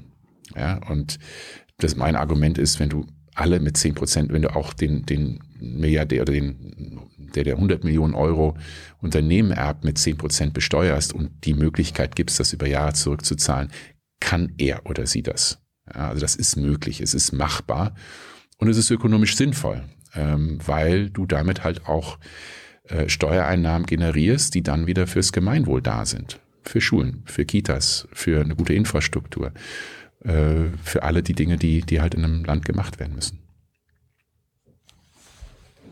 Jetzt sind wir aber bei den Vermögen und der massiven Ungleichheit. Ist jetzt nur eine Vermögensteuer und eine Anhebung vom Spitzensteuersatz die Lösung oder gibt es noch andere?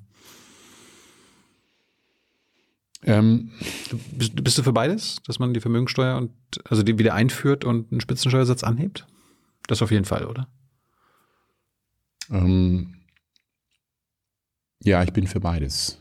Ähm, in den USA gibt es die Diskussion schon lange, dass man sagt, man will beispielsweise, manche sagen 2%, 3% oder 1% alle Vermögen besteuern. Im Augenblick, wir haben ja eben über Abschaffen gesprochen, das ist ja nur ein Teil. Ja? ja. Und äh, Vermögen würde heißen, jeder muss jedes Jahr darstellen, was hat er oder sie an Vermögen. Ein Prozent, sagen wir mal, wird davon genommen. Mhm. Ähm, da kann man wieder einen Freibetrag machen, alles unter 100.000. Wie bei der Erbschaft. Genau, könnte man, genau. Ähm, ich glaube, das ist kein Selbstzweck. Ich glaube, das ist immer nochmal wichtig zu sagen, man, man, es geht nicht um eine Neiddebatte. Das finde ich, ich finde es toll, wenn Leute erfolgreich sind, die ein Unternehmen aufbauen und, und da, das ist alles gut, sondern die Frage ist doch, wir haben diese riesigen Herausforderungen. Wir haben die ganze Zeit über Klimaschutz gesprochen, was wahnsinnig große Investitionen erfordern wird. Wir, Digitalisierung haben wir noch nicht drüber gesprochen, aber auch da sind große äh, Investitionen erforderlich. Ähm, der deutsche Staat hat sich jetzt massiv verschuldet, um Schlimmeres zu verhindern, um Unternehmen Geld zu geben, damit sie einigermaßen durch die Krise kommen können. Ähm, und die Frage ist doch, wie wollen wir die Dinge, die jetzt notwendig sind, in den nächsten Jahren finanzieren? Und dann ist die Frage, wo, woher nimmt man's? Nimmt man es, indem man Sozialausgaben kürzt? Das ist die Befürchtung, dass man das machen wird, dass man Investitionen kürzt, Sozialausgaben kürzt. Oder sagt man, wir brauchen jetzt eine, Höhere Einnahmen. äh, eine höhere Einnahme. Wir brauchen auch die Leute, die viel leisten können und die viel haben, müssen sich auch stärker beteiligen. Und aus dieser Logik heraus ist es für mich wichtig, weil es geht mir nicht darum, per se irgendjemand zu bestrafen, sondern zu fragen, wie können wir das finanzieren? Und da wäre ich dafür zu sagen, wir brauchen eine Erbschaftssteuer, äh, eine, eine Vermögensteuer, alle Vermögen ein Prozent mit Freibeträgen beispielsweise. Ähm, Pi mal Daumen, 10.000 Milliarden Euro an Vermögen, ein Prozent, Pi mal Daumen, 100 Milliarden Euro. Also klar, mit Freibeträgen, mit allem.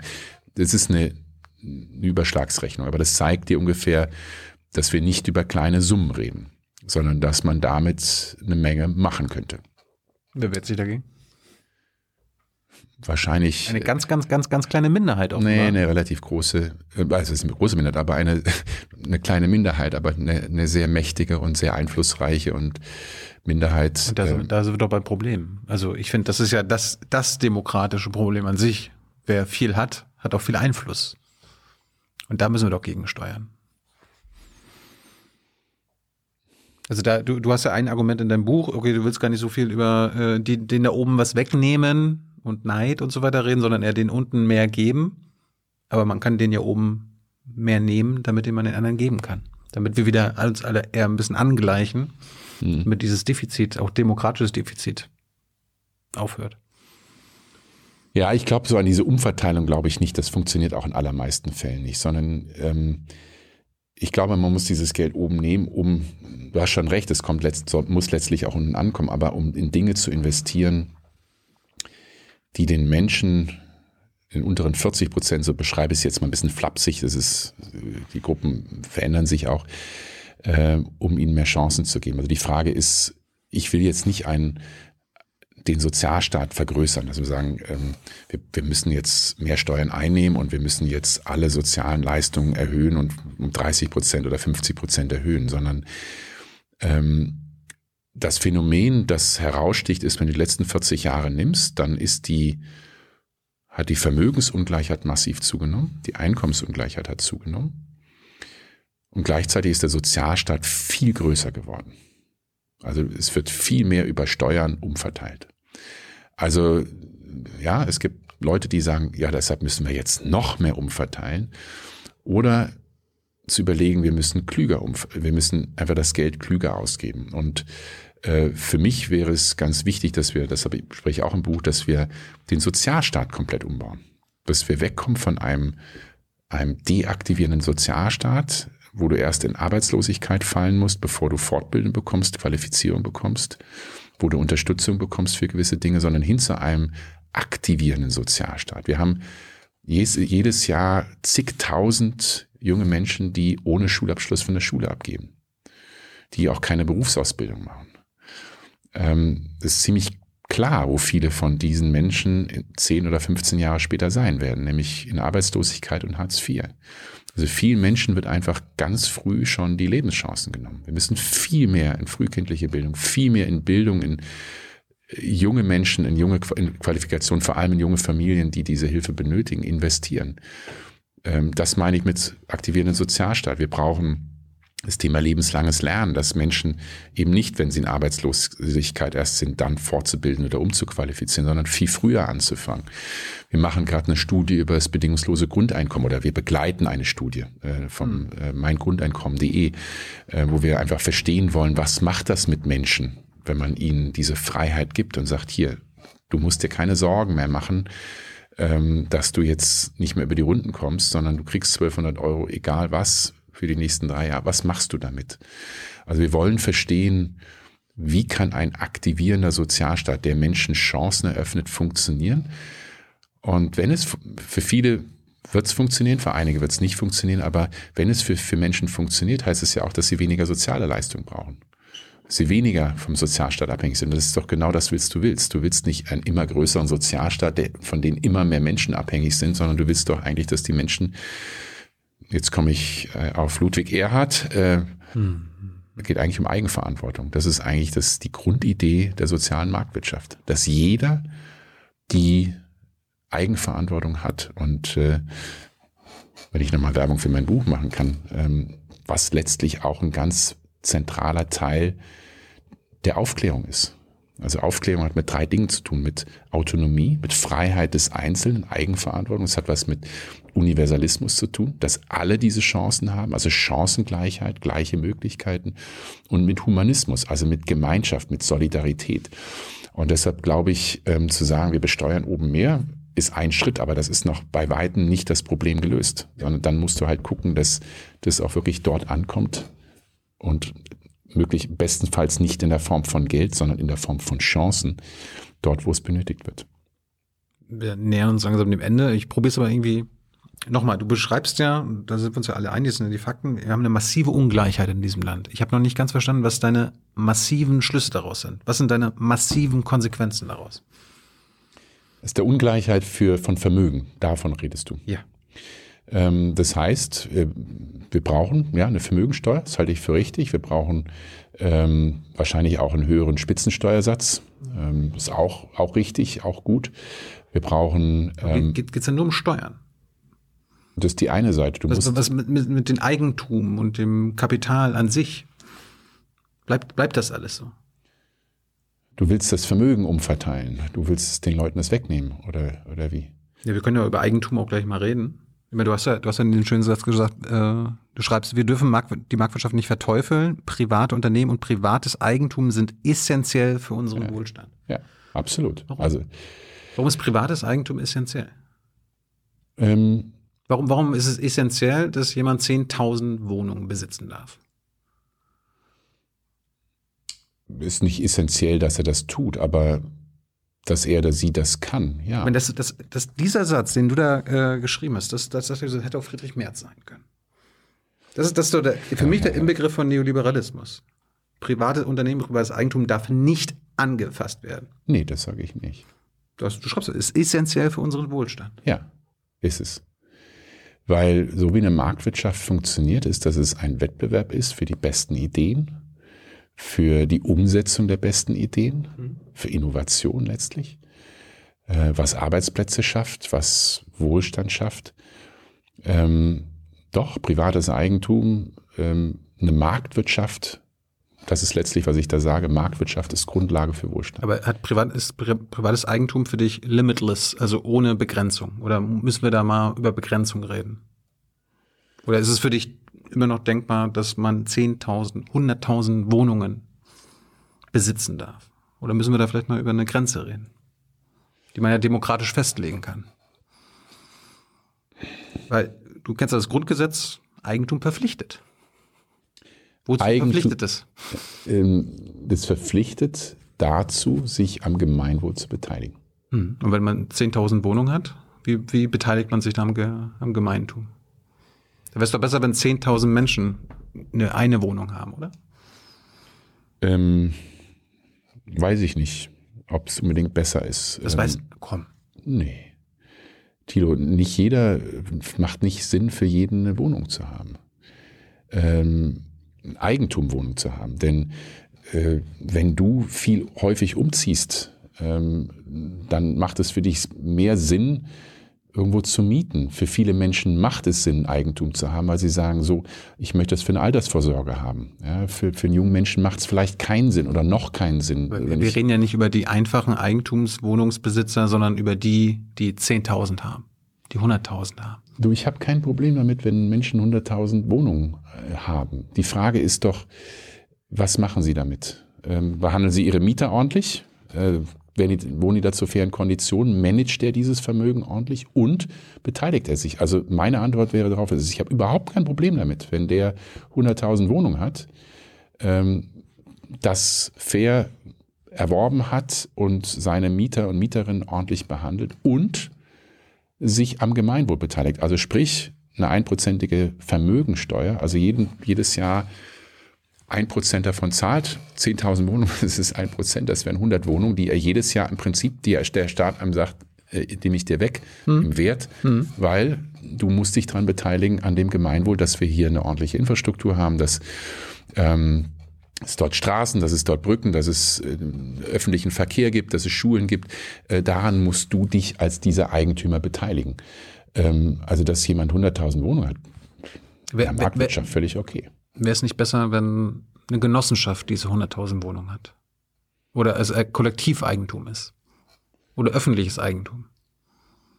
Ich glaube, das eine schließt das andere nicht aus. Also ich glaube, ähm, das Problem, das ich in Berlin sehe, und Berlin hat ja wirklich einen ungewöhnlichen Markt. Wir haben 85 Prozent der Menschen dieser Stadt leben zur Miete, nur 15 Prozent leben im Eigentum. Das ist, ja, deutschlandweit reden wir ungefähr um 45, 46 Prozent, die Eigentum haben. Also in Berlin ist es ein Drittel davon, ja. das ist extrem wenig. Ja. Ähm, das Problem in Berlin ist gar nicht so, dass, dass da private Eigentümer gibt, sondern das Problem ist, dass die Stadt Berlin vor 15, 16 Jahren einen sozialen Wohnungsbau, als die Preise im Tiefspunkt waren, verkauft haben an Private und gesagt haben, so lohnt sich nicht mehr oder schwierig für uns oder können wir nicht so gut. Ähm, und das einfach dadurch, und dann hat man riesige Probleme in der Wohnungsbaupolitik für zu lange gemacht, dass eben nicht genug Angebot entstanden ist. Da bestehen die Probleme. Also ich glaube, es braucht eine gute Balance jetzt, wenn wir über Wohnungsbau sprechen, zwischen privatem Eigentum, also die Menschen, die ihr eigen im Eigenheim wohnen, Eigentum von Investoren, auch das ist okay, und äh, von staatlichem Eigentum, sozialen Wohnungsbau, ähm, der hat letzte, letztlich sicherstellt, ähm, dass die Menschen, die Hilfe benötigen, diese Hilfe dann auch bekommen. Im Prinzip kann man die Frage, die ich im Gesundheitssystem schon gefragt habe, ob man, ob Profit da reingehört, auch äh, bei, beim Wohnungswesen, beim Absolut. Absolut. Das gehört dazu. Also Profit. Das, ja, das gehört dazu. Obwohl es ein Grundrecht ist. Zu wohnen. Es ist ein Grundrecht. Ähm, also darf man ist es ein Grundrecht? Ist, ja, ja. Ich habe keine Ahnung. Ist es ein Grundrecht? Das steht denn so im, im, Grundge im das, Grundgesetz? Ja. Okay. Ähm, ja, und wie gesagt, ähm, ich glaube schon, dass der Staat den Menschen, die die Hilfe benötigen, auch dort helfen muss. Das tut er mit Wohngeld, also er zahlt, wenn du es dir selber nicht leisten kann, aber eben auch über sozialen Wohnungsbau erschwinglichen Wohnraum zur Verfügung zu stellen. Und das ist im Augenblick das große Problem. Auch dazu haben wir Studien gemacht, dass wir äh, in vielen Städten ein Drittel der Bevölkerung mehr als 35, 40 Prozent ihres monatlichen Nettoeinkommens fürs Wohnen ausgeben. Also äh, bei steigenden Mieten ist es für viele dann verdammt hart. Aber ja, Wettbewerb ist gut und privates Eigentum ist, ist, ist absolut richtig und äh, Wettbewerb zwischen privat und öffentlich ist auch gut. Äh, und natürlich sind Gesundheit, Wohnen äh, solche Bereiche besonders sensibel, ähm, weil sie Grundrechte sind oder weil sie einfach so essentiell sind. Und da hat der Staat dann eine wichtige Rolle, sicherzustellen, dass es keinen Missbrauch gibt, dass es einen hohen Standard gibt, dass die Schwächsten in der Gesellschaft geschützt sind. Einmal probier's noch, hat privates Eigentum grenzenlos zu sein? Was meinst du? Ich muss, muss nachfragen, dass du das konkretisierst. Was meinst du mit grenzenlos? Dass einer so viel, dass ein Bill Gates äh, 100 Milliarden Euro haben kann an Wert. Ja, wir haben über 100.000 Wohnungen geredet, darf man auch eine Million haben. Also hat das, soll es keine Grenze geben? Ähm, darf Jeff Bezos immer und immer und immer noch reicher werden? Darf man so viel besitzen, wie man will? Ja.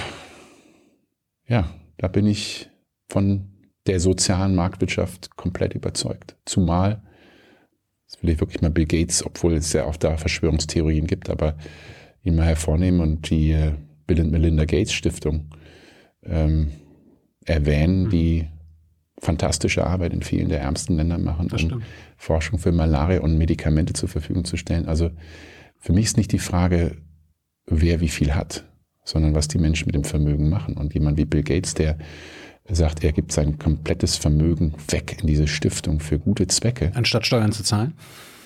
Das sollte er trotzdem tun. Da habe ich das Problem. Aber nochmals, ich glaube. Das ist auch eine Steuervermeidungstaktik der Superreichen, einfach in Stiftungen ja. zu spenden und das von ja. der Steuer abzuziehen. Ja. ja, oder zumindest da umgehen, absolut richtig. Ähm, absolut richtig. Und das, ähm, da liegt die Verantwortung beim Staat, diese Schlupflöcher zu schließen und sicherzustellen, dass sich alle beteiligen. Aber wir dürfen Vermögen nicht verteufeln und ähm, macht, auch, ja, macht ja keiner. Nee, nee, aber auch in Deutschland, glaube ich, ganz wichtig, die Menschen, die Vermögen haben, die allermeisten, geben auch etwas zurück. Und ich würde mir wünschen, dass es mehr tun und dass es mehr zurückgegeben wird. Nur das Problem, ich sehe nicht, dass, Mensch, dass das Problem ist, dass Menschen reich sind oder, oder viel Wohlstand akkumulieren, sondern das Problem sehe ich, dass der Staat darin versagt, diese Vermögen so zu besteuern und so dazu zu bringen, zum Gemeinwohl beizutragen, wie es eigentlich notwendig wäre. Zum Schluss zwei kurze Fragen noch. Ähm, du beziehst dich auch sehr stark auf den Humanismus. Wie passt der Kapitalismus mit dem Humanismus zusammen?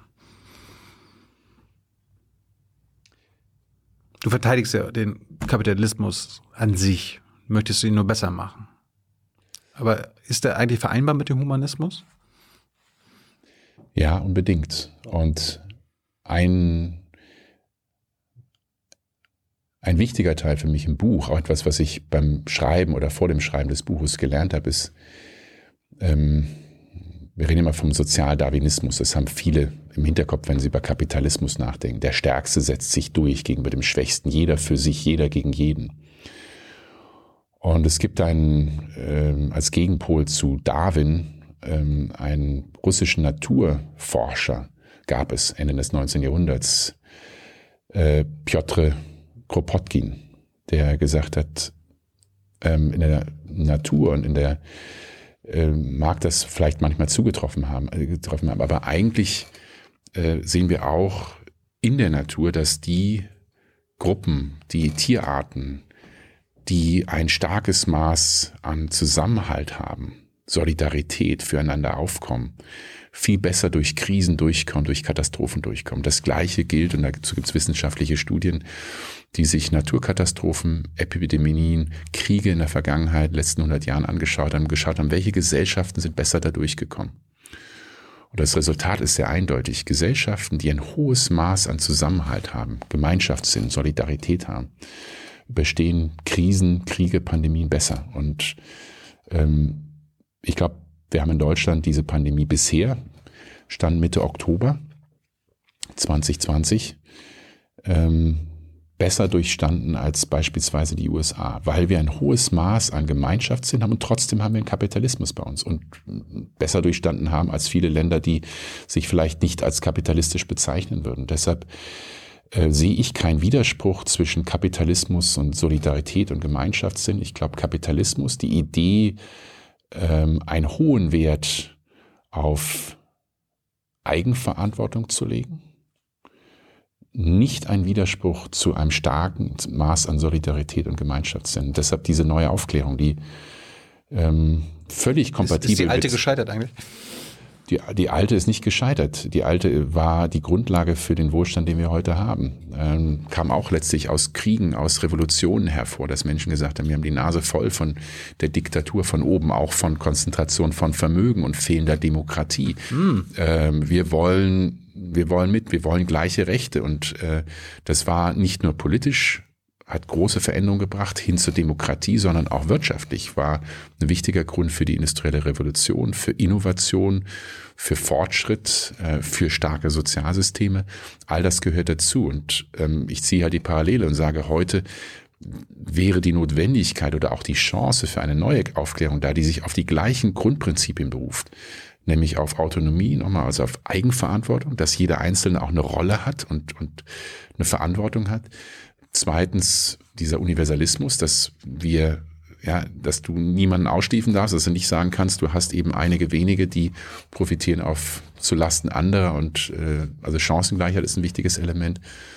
Und dieser Humanismus, also ähm, das Verständnis, dass wir, dass der Mensch ein soziales Wesen ist, dass wir letztlich nur gemeinschaftlich die großen Herausforderungen, ob es jetzt die Pandemie ist oder den Klimaschutz, über den wir gesprochen haben, ähm, bewerkstelligen können.